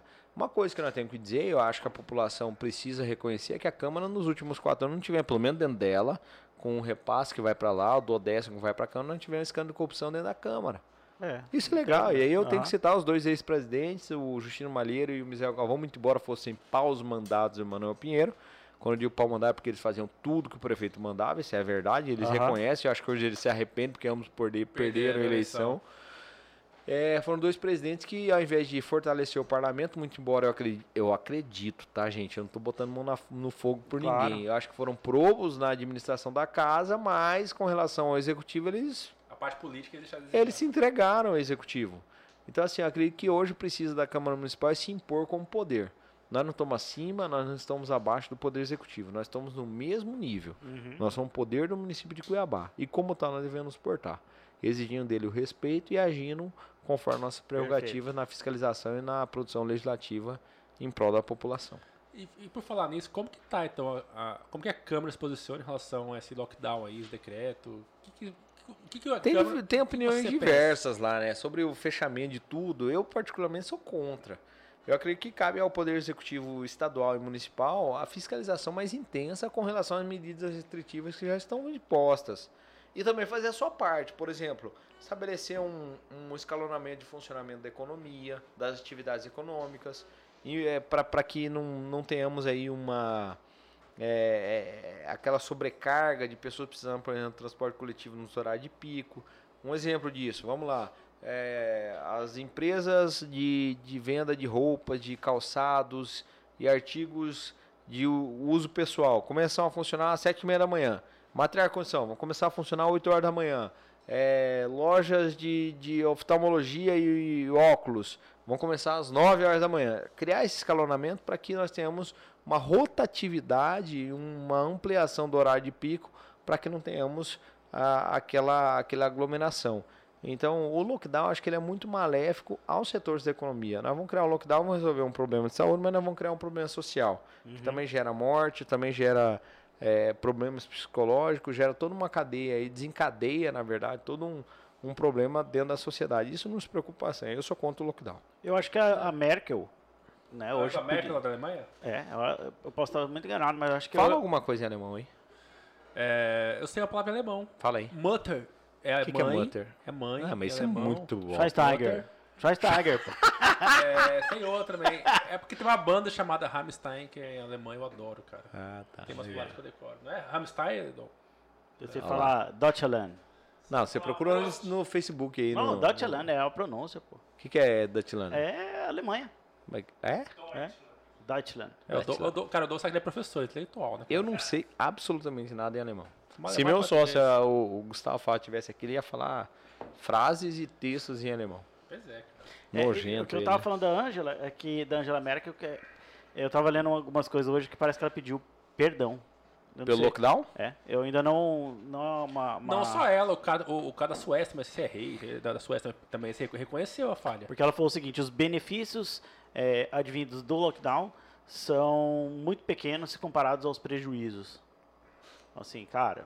É forte, Olha, eu, né? eu, como hoje estou mandatário, então, assim, eu, nos últimos dias, especialmente, é, conforme as medidas restritivas de funcionamento da economia ficam mais severas, eu percebo um estado de vulnerabilidade muito maior da população e uma necessidade, um pedido gigante por parte das pessoas de apoio social com relação a, a não apenas alimentação, mas é um aluguel, é a, a, manutenção básica de uma família, especialmente depois com o auxílio emergencial que o governo federal, e aí eu tenho que enaltecer a, o trabalho do Jair Bolsonaro, do presidente, em estabelecer esse auxílio emergencial, em colocar ele em prática que foi extremamente foi extremamente foi extremamente benéfico num primeiro momento agora apesar que ele queria 200 reais né? Ah, agora diminuiu mas vamos lá. Não, mas não, até, lá até o primeiro ele queria 200 o congresso não, que mandou para 600 não, mas, foi. foi. pago o governo federal pagou. Quem pagou é, é, quem sabe onde aperta o calo. Então o governo Sim. federal pagou eu acho que foi extremamente benéfico.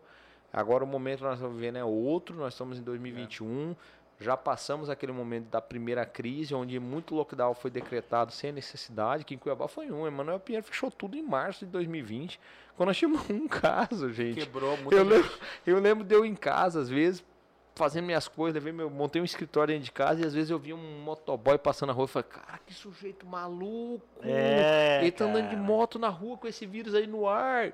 Então, assim, acho que faltava conhecimento, faltava uhum. ciência, Sim. faltava preparo. Ninguém sabia nada, é verdade. Muita é essa, decisão né, equivocada foi tomada. E agora, nós temos que tomar novamente essa decisão, muito embora né, hoje os hospitais estejam lotados, as UTIs sejam escassas.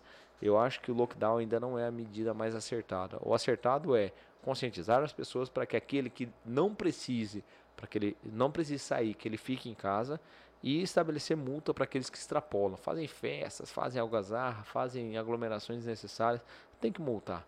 E aí também ampliar a vacinação, que é o que nós precisamos. Mas, ó, mas você sabe que eu sou o cara que faz perguntas burras aqui, sou eu. Por motivos óbvios, todos sabemos. Lá vem. Tá, é. mas... Vamos é, ver o que vem aí. Se não tiver lockdown, e que eu também sou contra lockdown, mas, hoje, por exemplo, se um cara. Se o Elvis tá ali, que dirige muito mal, nós sabemos. Se ele bater o carro dele, pra onde é que ele vai? Hoje. Ah, hoje há um grande problema. O que acontece? O, o, a Prefeitura de Cuiabá, eu acho que de maneira extremamente equivocada, ela está fechando os prontos atendimentos da cidade. Tanto nas UPAs, policlínicas e também no Hospital Pronto Socorro, é, para esse tipo de caso. Então, há uma carência hoje no sistema público de saúde de portas abertas para casos de saúde que Mas não tem seja. vaga? Porque as pessoas continuam tendo infarto, Infarto, as pessoas continuam tendo trânsito. AVC, acidente de trânsito. Muito embora o acidente de trânsito ele cai bastante quando tem medidas restritivas como as, as atuais. É, hoje elas têm que correr para o HMC, é a única porta aberta que está tendo hoje dentro de Cuiabá. É que Mas eu- dá conta de atender? A gente tem recebido algumas reclamações que assim, não é nem com relação como você citou ao acidente de carro. A gente tem recebendo reclamações de pessoas que precisam de consulta, precisam de um especialista. eletivo, Porque dos as, eletivos, As né? unidades básicas de saúde, os PSFs, viraram todos, praticamente todos, eu acho que são 12 em Cuiabá, se tornaram ponto de atendimento, portas de entrada para quem quer fazer o teste Covid. Onde tem teste Covid, não dá de ter outro tipo de atendimento. Lógico. Entendeu? Porque, inevitavelmente. Vai ser contaminado. Vamos pô, lá, o, né? um exemplo apenas, tá? O Rafael Milas. Eu uso o Elvis exemplo. o- Não, vou usar você, você e o Giorgio. o Giorgio tá com Covid. E o Rafael Milas precisa fazer um exame de próstata. Pô, por que próstata, velho? Não, um exemplo apenas, Vai, entendeu?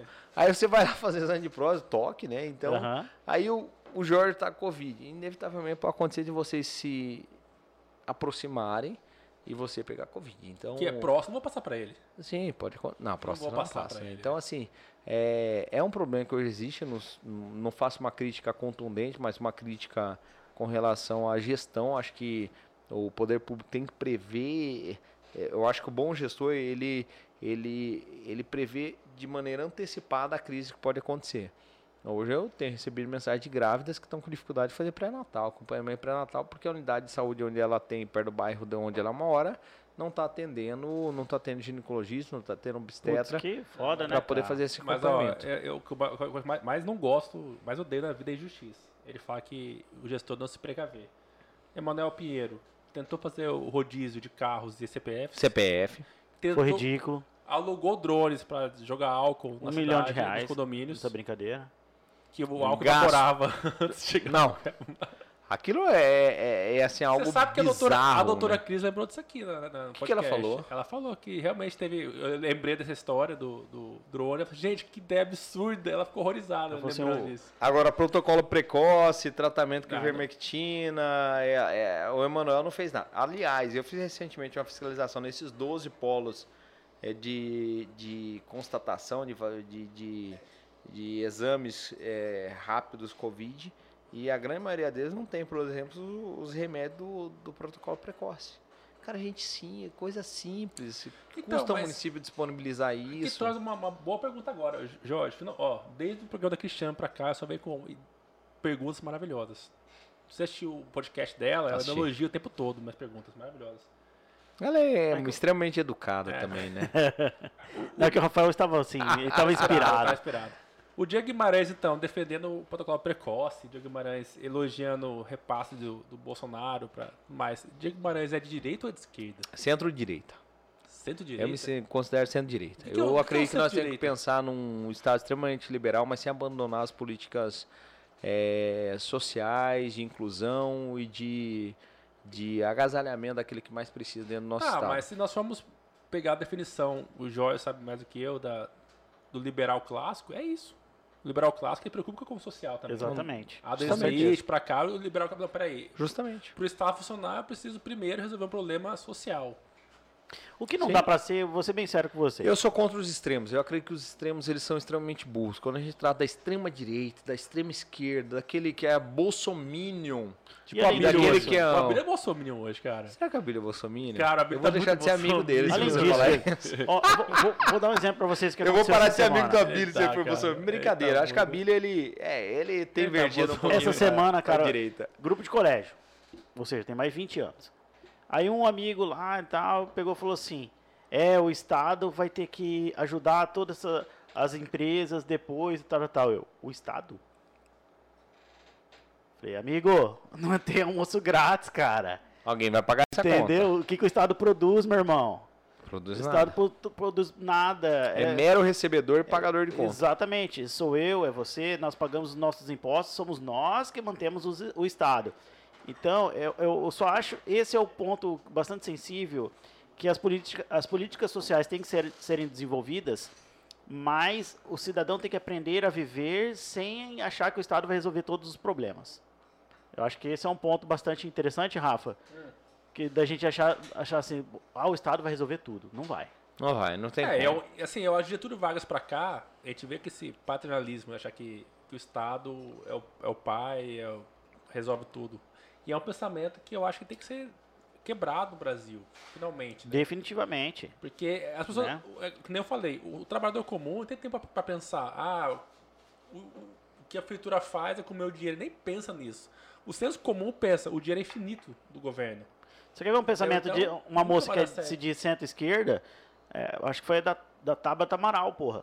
Ela falou que ia dar mods grátis para todo mundo. Aí, se, for- se- se vocês é, forem enxergar o impacto financeiro De de, uma você distribuir essa, né? absorvente feminino para todo mundo, cara, isso é no- bizarro. a minha nova amiga Janina Riva, não sei se você ouviu o programa, a gente fez as pazes. Você viu da A gente Janaína? fa- ela veio, pra- veio aqui, Janaína o quê? Riva, ela me desbloqueou no Instagram, ficamos amigos. Não acredito. E- Sério, esse Não, ela é gente boa, eu creio que é, uma- é uma- é até uma boa. Sim, e você sabe Deputada. que, é, que ela É. tem um projeto que é pra é, fazer com que a iniciativa privada contrate mendigos. É a solução que ela teve. Acredito, sabe o que eu fiz hoje? Eu um dia fui. na- na- olha o que eu fiz, vou te falar o que eu fiz. Eu não sou contra, desde que dê emprego e as pessoas queiram trabalhar. Porque tem muita gente que vive da mendicância que deixa de ser uma necessidade para ser uma vagabundagem. Vou falar bem a Não, verdade. O problema Veja bem, hoje, por exemplo, eu tive. Eu fui. Eu vou muito ali no mercado. Posso fazer merchan? Não. Por favor. Mercado Gama, ali na. na, na na- perto de casa. Do Líbano, na estrada do Líbano. Eu fui outro dia, comprei um pãozinho, comprei também aquele pacotinho de bisnaguinha. Na saída, um senhor pediu dinheiro. Eu falei, eu não tenho mais. Toma essa bisnaguinha aqui. Dei uma bisnaguinha pra ele, ótimo. Eu já voltei, o meu senhor, não é um senhor muito idoso.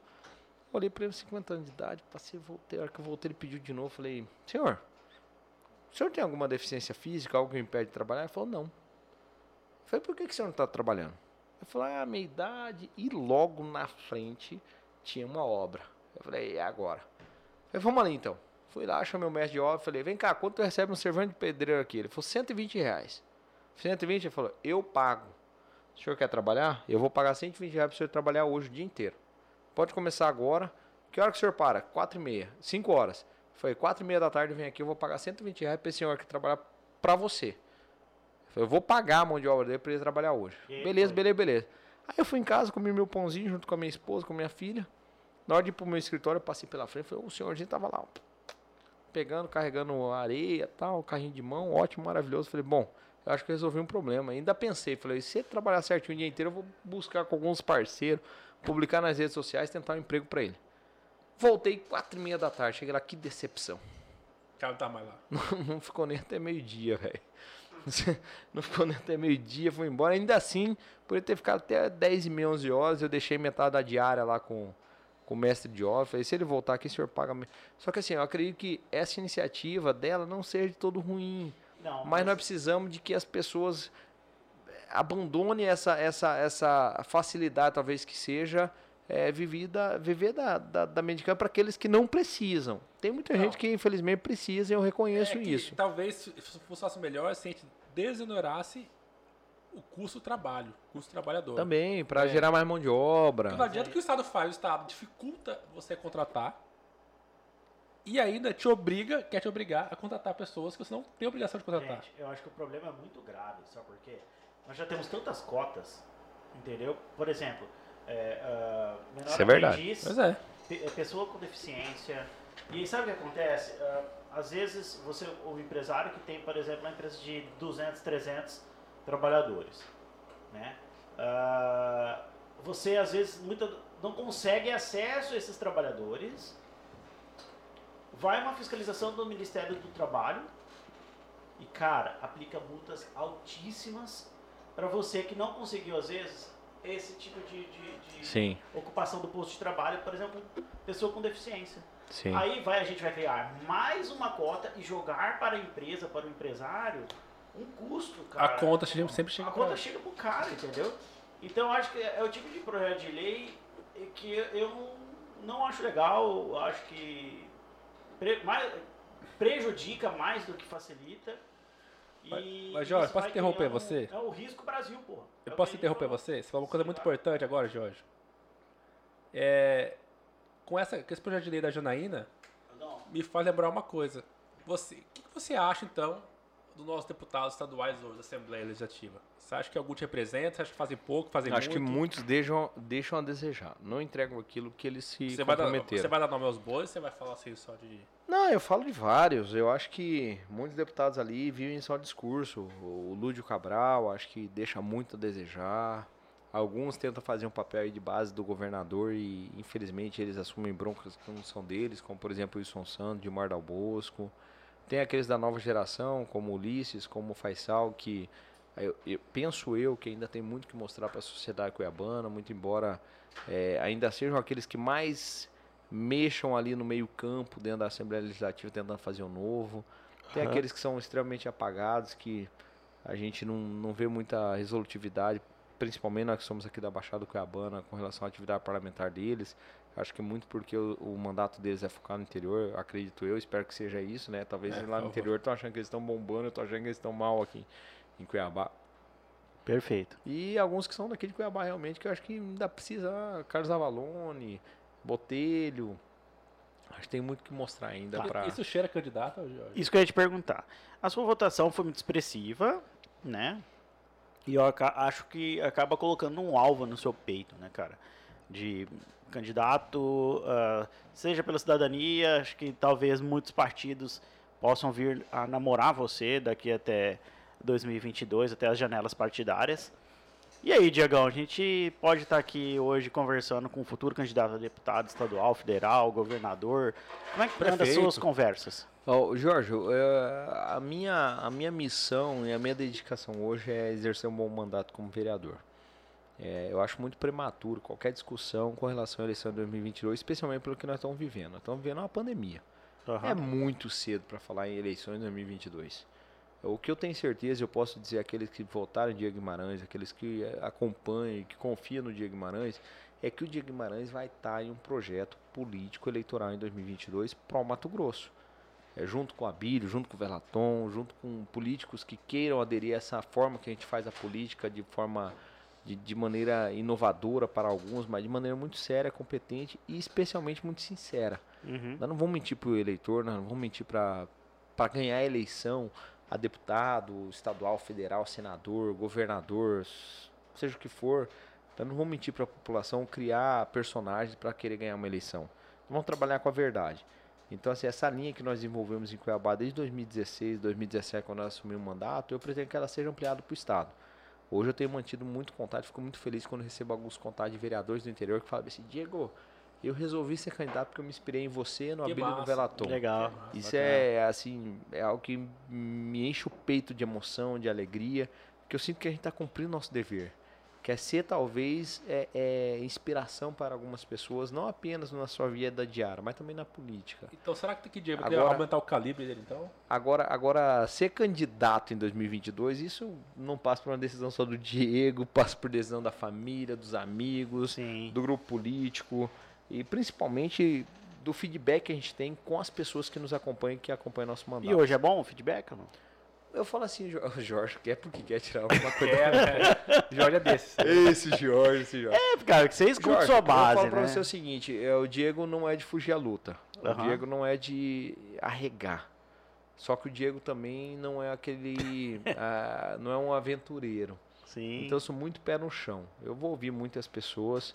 é, quero estar preparado sim para poder ser candidato. Quero me preparar, estou estudando, estou analisando os dados do estado, estou conversando com muitas pessoas no interior, é, estudando as regiões no- do nosso estado, sem abandonar o trabalho que obrigatoriamente eu tenho que fazer, que é meu compromisso com Cuiabá. E apenas aceitarei um desafio como esse se eu tiver cumprido com Cuiabá todos os compromissos que eu assumi em 2020. Ah, legal, cara. Eu tive uma Bacana. plataforma de, de compromisso com Cuiabá, de projeto de lei, de ações, de efetividade que eu preciso cumprir. Se eu cumprir todos eles em dois anos, que é muito difícil, pode ser sim que eu assuma a responsabilidade de ser ele candidato a teria, ele estadual teria federal. coragem? Que- pra- ah, beleza, vereador é uma coisa, mas será que Diego Guimarães teria coragem de entrar em órgão estadual, com celular- com- gravando, filmando e fiscalizando? Porque uma coisa é entrar numa secretaria aqui e tal. Ô, ô, ô, Milas, com a pro- primeiro com o apoio do povo e com a proteção de Deus, eu entro em qualquer lugar. e, Esquece. e, e ter resguardado suas prerrogativas Esquece, parlamentares. né? Esquece, esquece, esquece. É, nem o Abílio que tentaram caçar conseguiram, calcula nós. Vamos embora, vamos pra cima. Tá, e, e, ô Diego, um fato que eu, que eu tô me recordando aqui agora, ah, a gente falou do, do, do Chico, né, que fez a, e um evento que teve dentro do plenário da Câmara de Vereadores lá, do, acho que foi do Renivaldo.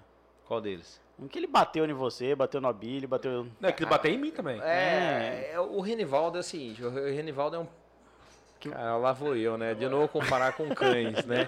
Ele é um pitbull, ele é, ele é um... Então o Chico 2000 é o ele pincher, explode é o muito, é, ele o- explode muito rápido, é, é o jeitão dele.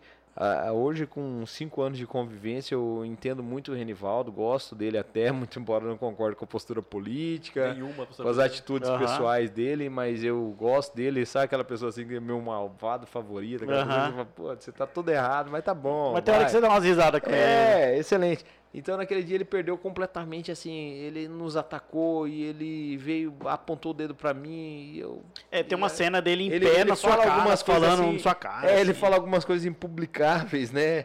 E aí naquele momento o Abílio chega do lado dele e só fala, calma, calma, você não pode falar isso. Ele começa a dar, O Abri pedindo calma? dar tapas. O Abílio é extremamente tranquilo. Aí ele chama ele pra porrada lá fora. Chama, lá fora. não, pra- ele, eu já tive o caso também do Devair me chamar pra porrada, então assim, gente, o debate dentro da Câmara não tem que ser na força, não tem que ser na, na- Na porrada, agressão né? física, tem que ser na, na dialética, na retórica, na fala, no parlar, né, no falar, Sim. isso que tem que ser o debate dentro da Câmara. Mas será que vo- você, como deputado, não sente falta disso? Na Assembleia é mais tranquilo, a parece, gente né? põe fogo na Assembleia também, se for Porque preciso, né? Tá faltando isso, eu A acho. gente põe Assembleia. fogo na Assembleia, a A gente... Assembleia... É o seguinte, se, se, se eles aceitarem quem fala o que pensa e agem em favor daquele que mais precisa, eles vão me entender. Senão o fogo vai a pegar se um que dia eu eu chegar tenho é lá. que na? Assembleia é muito assim, corporativista, assim, tipo, ninguém... Eles têm um limite, ó. Tá, briguei aqui até a página 2, agora beleza, paramos aqui. Agora morre pra não dar, não Agora- dar muita notícia. É, agora na Câmara, não, na Câmara, a Câmara, o bicho pega. Mas é o seguinte, é, é, é porque eu acho que falta um pouco dessa acidez. Acidez não. É acidez. Atitude, da- né, talvez. Atitude dentro da Assembleia Legislativa. A gente precisa um pouquinho mais dessa rispidez de, de- de literalmente assim, enfrentar, não aceitar as Entendi, coisas, não entendi. ficar naquela, naquela retórica que todo mundo trata como politicamente correto. Você tem que avançar um pouquinho mais. Talvez é isso que está faltando alguns deputados. É, é o que fala, fa- faz um vídeo pra, pra rede social e quando acaba, tá tudo bem. É, Só eu acho assim, a- a- é a mesma pessoa. Eu, eu, quem me conhece lá dentro da Câmara Municipal e onde eu passo, acho que muitas pessoas me respeitam. É, procuro jamais faltar com o básico do respeito com as pessoas com quem eu lido, independente do em uma fiscalização ou estar em um ato festivo. É, mas uma coisa que eu faço, eu não recuo. Não dá de recuar. Uhum. Esse recuo, talvez, que não existe na frente das câmaras, mas existe fora das câmaras, por parte do Diego, não existe. Não existia por parte do Felipe Velaton, não existia por parte do Abira. Acho que por isso que a gente marcou tanto essa, essa fase 2017 a 2020. Marcou. É, eu fico muito feliz quando eu ouço isso, que eu falo, gente, talvez a gente realmente consiga mostrar que o vereador tem efetividade. A gente fez CPIs que deram resultado, a gente fez fiscalizações que deram resultado, a gente quebrou alguns tabus, mostrando o por trás das câmeras Aham. o que existia dentro da Câmara Municipal, desvendamos e abrimos um pouquinho essa caixa preta que é a política. A política ela tem que ser numa linguagem extremamente popular, a população precisa entender a política. Ela não pode ser uma linguagem que parece que é inaudível e incompreensível para a população, para a grande massa, né? Cara, assim, se você tiver uma mensagem final, tem uma coisa, assim, da sua trajetória que me marca, que eu acho muito legal que você faz. Eu acho que você fez isso em 2016 e repetiu agora em 2020. Que é um dia depois das, das eleições você varrer. Toda aquela parafernália de Na verdade, é santinho. no, é no dia da eleição. no dia Exatamente mesmo, né? no dia. Cara, eu acho isso muito legal, acho bonito que é uma, uma política do exemplo, né, cara? Então, é, fica assim de um, de um- Cara, é bom exemplo mesmo, não tem outra definição. Então, queria que você deixasse uma mensagem final, né, pra, pra quem tá nos ouvindo. A, a sua hora, cara, a sua vez, a palavra tá contigo. É, é o seguinte, eu, tô- eu vou buscar um texto aqui que para mim ele é extremamente marcante, entendeu? Que é de uma, de uma escritora, de uma escritora adventista, Ellen White. É, deixa eu ver se eu encontro aqui. O Rafael adora, mas só que acho que é, é outra White que ele gosta. Como assim? gosto- Me explica aí. Ele gosta da Amy É White. meu acho que bateu pornô. Ah. eu digo assim, ó. é- Inclusive, que você queria trazer a Amy White aqui, né, não, cara? inclusive, eu vou trazer aqui Tigresa VIP, tá? Quem? Futuramente, Tigresa VIP estará aqui. Ah, Ah, sei se- famosa você deve nos saber quem é, eu sei. Facebook, X vídeos É, e etc e tal. Sabe quem é, gente? Eu já recebi vídeos. Eu já nunca, recebi. eu não conheço. É, Provocar- você sabe quem é de Não, ô, Jorge, fala a verdade. Não sei quem é, cara. Quem que é essa, Rafael? É uma escritora. Ah, tá. Então vamos lá. Eu falo assim, ó, Jorge, eu acho que a gente, em tudo que a gente faz, a gente tem que tentar impactar. Tudo tentar impactar. Eu acho que onde quer que você esteja, você pode ser um agente de transformação e de motivação para as pessoas. O dia da limpeza foi algo idealizado por nós desde 2010. Nós tem pensado que a gente cansou, não, nem pensar, a gente cansou de ver porta de casas e escolas sujas por conta daqueles políticos que jogavam santinho Ridículo, né, cara? Aquilo que isso. sobrava do material de campanha, eles iam lá e jogavam na porta das escolas. E a gente começou a limpar as escolas em 2010, 2012, 2014, 2016, 2018, 2020. É uma iniciativa que a gente faz, isso cresceu bastante. Hoje você percebe que poucas pessoas, poucos candidatos ainda jogam Porque papelzinho. constrange, que é com medo de jogar Justamente. e ser revelado depois. Justamente. E aí, é, eu, eu sempre cito essa, essa fala, essa, esse texto da Ellen White, que ela fala o seguinte: a maior necessidade do mundo é de homens. Homens que não se compram e não se vendem. Homens que no íntimo da alma sejam verdadeiros e honestos. Homens que não temam chamar o pecado pelo nome, o mal pelo nome, conforme ele o é. Homens cuja consciência é tão fiel ao dever como a bula é ao norte. Homem que permaneçam fiéis pelo que é firme, é reto e ainda que caiam os céus, eles permanecerão firmes. Aí, sim. Legal, então, é, obviamente, ninguém é perfeito, ninguém é 100% honesto, certo. Acho que todos nós, em um momento ou outro da vida, nós erramos, em um momento ou outro, nós podemos nos desviar. É, mas há, há uma coisa que nos, nos move, que é o desejo de mudança e transformação. Acho que cada um de nós quer deixar um legado. Todos que estão dentro dessa sala que são pais, acho que muitos que nos Até o assistem. Elvis. O Elvis também. O Elvis tem uma pequena Lana, a coisa mais linda do mundo, bebezinha, linda demais, quase da idade da Malu, um pouquinho mais nova. E eu acho que nosso desejo é deixar o mundo melhor. Como eu disse, a nossa geração está aí, nós demos a nossa contribuição, queremos melhorar ainda esse mundo. Acho que ainda estamos devendo muito por conta de todas as condições que nós tivemos. É, mas nós precisamos é disso, é de pessoas que sejam certas, retas, íntegras, que não se desviem é, nem para a direita nem para a esquerda, mas que se mantenham fiéis ao que é certo, assim como uma bússola o é ao norte. Com e certeza. que se mantenham diante desse princípio, ainda que caia o mundo ao seu redor. Jorge, Acho que é disso que nós antes de encerrar o precisamos. programa, tem duas questões né, para Diego Guimarães. Sim. Ele sempre faz isso, cara. Ele sempre é, espera eu é que- chegar no final e encerrar o programa dele. Não, mas eu ainda tenho mais é que eu cinco nunca quero ir perguntas. embora, eu nunca quero ir embora. Tá, vai, vai, vai, vai. Você tem uma atitude muito bacana, apesar de, de ser legal pra caramba, no, no quesito legal, de legalidade. Você vai fazer uma cirurgia no joelho e abriu sua vaga para seu suplente, mas legal, que é uma mulher. Legal, legal, Fale legal, mais legal. isso. Bem lembrado. Bom, talvez quando esse podcast for ao ar, eu já estarei de licença para tratar de questão de saúde. Eu vou fazer a cirurgia de ligamento cruzado no joelho esquerdo e vou ter que ficar aí pelo menos de 30 a 60 dias afastado das atividades corriqueiras. E pela primeira vez na história do Parlamento Cuiabano, vão ter três mulheres Que não tinha nenhuma antes, vai lembrar. né? é isso aí, em 2017 a 2020 não tivemos nenhum, agora nós vamos ter Edna, que é a vereadora do PT. Não gosto Michele. do PT, mas gosto da Edna. É, Michele nós a Michelle Alencar, que é vereadora do Dem? DEM. É, excelente vereadora também. Nós vamos ter a Maísa Leão, nossa primeira suplente é de cidadania. cidadania monstra. Posso fazer esse termo, tá certo? Monstra? Tá, tá certo. Fala, pô. Monstrenga, gigante. Traga ela aqui. Você tá convidadíssimo. Traga ela aqui, não, traga ela aqui, tem que trazer Legal. e com boas ideias. Ela já está, na verdade, exercendo o mandato, já levei ela em algumas fiscalizações para ela se ambientalizar aí ao clima. Ela está com muitos projetos, ela quer fazer 30 dias, um ano. Cara, Eu acredito muito que ela é capaz que- disso. Pelo que eu já vi, eu não a conheço, mas ah, pelo que eu já vi do perfil dela, é ele. Esse, E assim, o fato de eu tipo licenciar para pessoa. que ela assuma, eu não estou fazendo nenhum favor, afinal de contas, ninguém elege vereador sozinho. Nós Sim. vivemos num sistema re- democrático, representativo e proporcional na, ele- na eleição de vereador. Então, se eu estou hoje vereador por conta de, de, de, de, de Maísa também, culpa dela que também, Deus votos sim, dela, sim. ela também tem o mérito dela, então ela vai assumir. O mandato é do Cidadania, do nosso partido, do qual eu exerço a presidência, e vou abrir, assim como o Tenente Coronel Pacola e Rodrigo Aldissá têm compromisso de abrir para Felipe Correia e para Eleus, para que Eleus também assuma. Nesse ano nós teremos aí seis vereadores de cidadania fazendo essa rotatividade dentro da Cara, Câmara Municipal. Legal, cara. Bacana. E É outra, isso. pergunta, e outra pergunta é, como é que gente se conheceu, Diego? Você contar para as pessoas. é Ah, nós bicho, eu já passei cara? muita raiva com o Rafael Mira, mas eu não vou voltar nessa história, porque senão eu começo a xingar ele aqui, vou começar a falar mal dele, que é sujeito insuportável. Chato cara. pra cá. Cara, Intolerante. Você, você não é o primeiro convidado que fala não, isso. mas né, é um cara gente é boa. No final das contas, ele é gente boa, entendeu? Ele é igual a Bílio. Quem não conhece, acha que ele é uma pedra. Depois se percebe que ele é pior, ele é aço. é gente boa, não, é gente boa. É, não conta a história, porque não conta. Então né? Eu conta, passei muita Rafael. raiva, conta. muita raiva, Se o muita Diego raiva. permitir, eu conto, cara. Não Ah, pode contar, ele é um, é um militante do MBL. E ao longo, tão logo eu assumi o mandato de vereador, eu encabecei e defendo até hoje os motores de aplicativo na nossa cidade, encabecei um projeto de lei que visava regulamentar a, a atuação dos trabalhadores motores de aplicativo, importante dizer, sem taxá-los.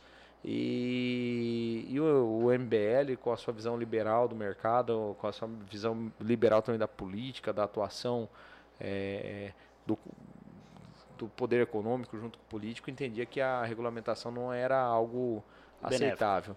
Mudei muito a minha opinião com relação ao assunto. Hoje eu me filio muito ao entendimento de que nós precisamos de uma regulamentação extremamente mínima, sem taxação, sem dificultar, sem burocracia, porque o motorista de aplicativo hoje ele precisa muito mais de apoio, de incentivo, para que esse comércio ele flua de uma maneira é, o mais natural possível, já que são trabalhadores que até mesmo otimizaram e modernizaram o acesso e democratizaram a forma de locomoção do cidadão nas grandes cidades, E hoje pessoas simples andam de Uber, né? É justamente Mas pessoas simples não andam de táxi. e justamente Aham. porque o transporte público é uma porcaria ainda na nossa cidade. Exatamente. E obrigado, foi assim. obrigado Milas, por me ajudar um e pouquinho foi assim. a mudar minhas Mas ideias. aí. onde é que Ele hoje, queria isso, sabia? hoje nós gente? somos amigos, mas na época o que. Não, não é tão amigo assim É, também não. Onde que eu respeito, passei a respeitar o Diego foi o seguinte: ele brigou, eu fui lá na, na audiência pública, grosseiramente me arrependo, falei um monte de BC pra ele lá no plenário. Aqui você também falou besteira, mas É. tudo bem.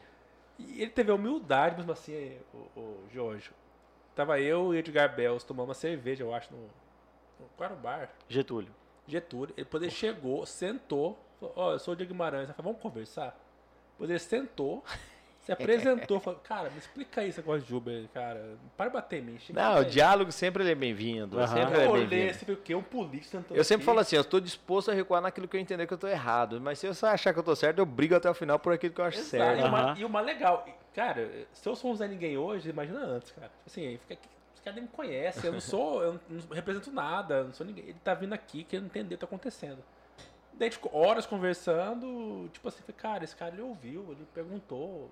Me deu arrependimento, falei, cara, Mas Milas, é, meu telefone, por exemplo, é um telefone público. Nas redes sociais, quem responde toda qualquer mensagem que recebo sou eu. É, eu falo isso por quê? Porque você fala, ah, eu não sou ninguém, mas ainda assim. Gente, eu sou um, mais um simples vereador. E quando eu recebo uma mensagem, uma crítica, hoje mesmo eu recebi uma crítica de uma pessoa que me cobrava justamente posicionamento sobre o presidente Jair Bolsonaro. Se eu sou a favor, se eu sou contra. Eu dizia para ela, falei, na minha atividade parlamentar enquanto vereador, Não faz diferença. Talvez me posicionar hoje a favor ou É. contra, talvez prejudique ou contamine as minhas opiniões. Eh, Já que nós Uhum. estamos vivendo um cenário de extrema eh, polarização a nível nacional, isso pode ser ruim. Mas ela teceu uma crítica, eu falei, obrigado pela sua crítica. Isso me faz pensar. E talvez aquilo que aconteceu lá em 2017 me fez pensar sobre muitas coisas. E não é porque talvez à época você era simplesmente um militante do movimento Brasil Livre, eh, hoje você não é um bem-sucedido, marqueteiro, Não, não sou ainda, pensador né, e, gente? e proprietário de um lindo carrão que eu conheço que tá ali fora. É, que eu sempre falo, eu começo mas- sempre o programa assim, bonito, bem sucedido, tá? Mas toda e qualquer opinião ela é bem-vinda, eu acho que nos enriquece e aí cabe a cada um que recebe uma crítica, recebe uma opinião, fazer o filtro, saber se ela é bem-vinda, não é bem-vinda e até onde você pode melhorar e aprimorar a sua atividade, seja ela profissional, política, intelectual, assim como for. Bacana. Cara, mantemos a tradição de trazer pessoas elogiáveis aqui, né? Pessoas que a nossa audiência elogia todas as vezes. Sim. Nosso feedback é muito positivo. Que legal. Sabe o que a gente ouviu? Recebe muito. O Jorge recebeu no privado dele, eu dou no privado dele e eu no meu. Quando a gente trouxe a Janaína Riva pra cá, muitas pessoas mandando assim, tipo, Janaína o quê? Riva.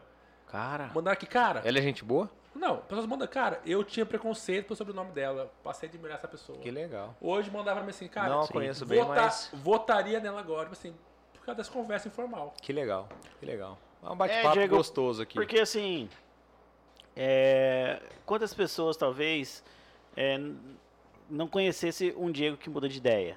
Sim. Entendeu? Sim. E, às vezes a gente acha assim, porra, político é o cara que tá lá de paletó e gravata, um grande burocrata numa sala com ar-condicionado, e que as verdades dele são sempre absolutas, e as- não é assim, cara. Você tá acabando de provar. Entendeu? Tipo, você tinha uma ideia e você ouviu um Zé Sim. Ninguém, que era o Rafa na Zé época, entendeu? E esse Zé Ninguém fez você reavaliar algumas posturas. Então isso é isso te torna humano, isso te, é, é, faz assim as pessoas acreditarem que eles podem chegar hoje no político e esse é um grande ponto que eu acho que as pessoas querem sentir do político. É, em 2018, quando da eleição do Bolsonaro, eu sempre costumo falar isso, né, Rafael? Sim. É, as pessoas se sentiram um pouco parte daquilo, sabe? Aquela coisa do eu sou o robozinho do Bolsonaro. E, e eu acho que de lá pra cá as pessoas deram um passo a mais, que foi além de eu ser o robozinho do Bolsonaro, eu também é, faço parte um pouco daquilo, porque eu tenho o telefone do Diego Guimarães. Eu sou o, o robozinho do Diego Guimarães, mas eu tenho o telefone dele. Eu tomo um café com ele e quando eu- ele faz um, um- um projeto de lei do qual eu não concordo, eu posso falar com ele diretamente. Você está entendendo? Então isso faz com que as pessoas eles vão se sentindo parte do seu mandato. Sim, sim, sim.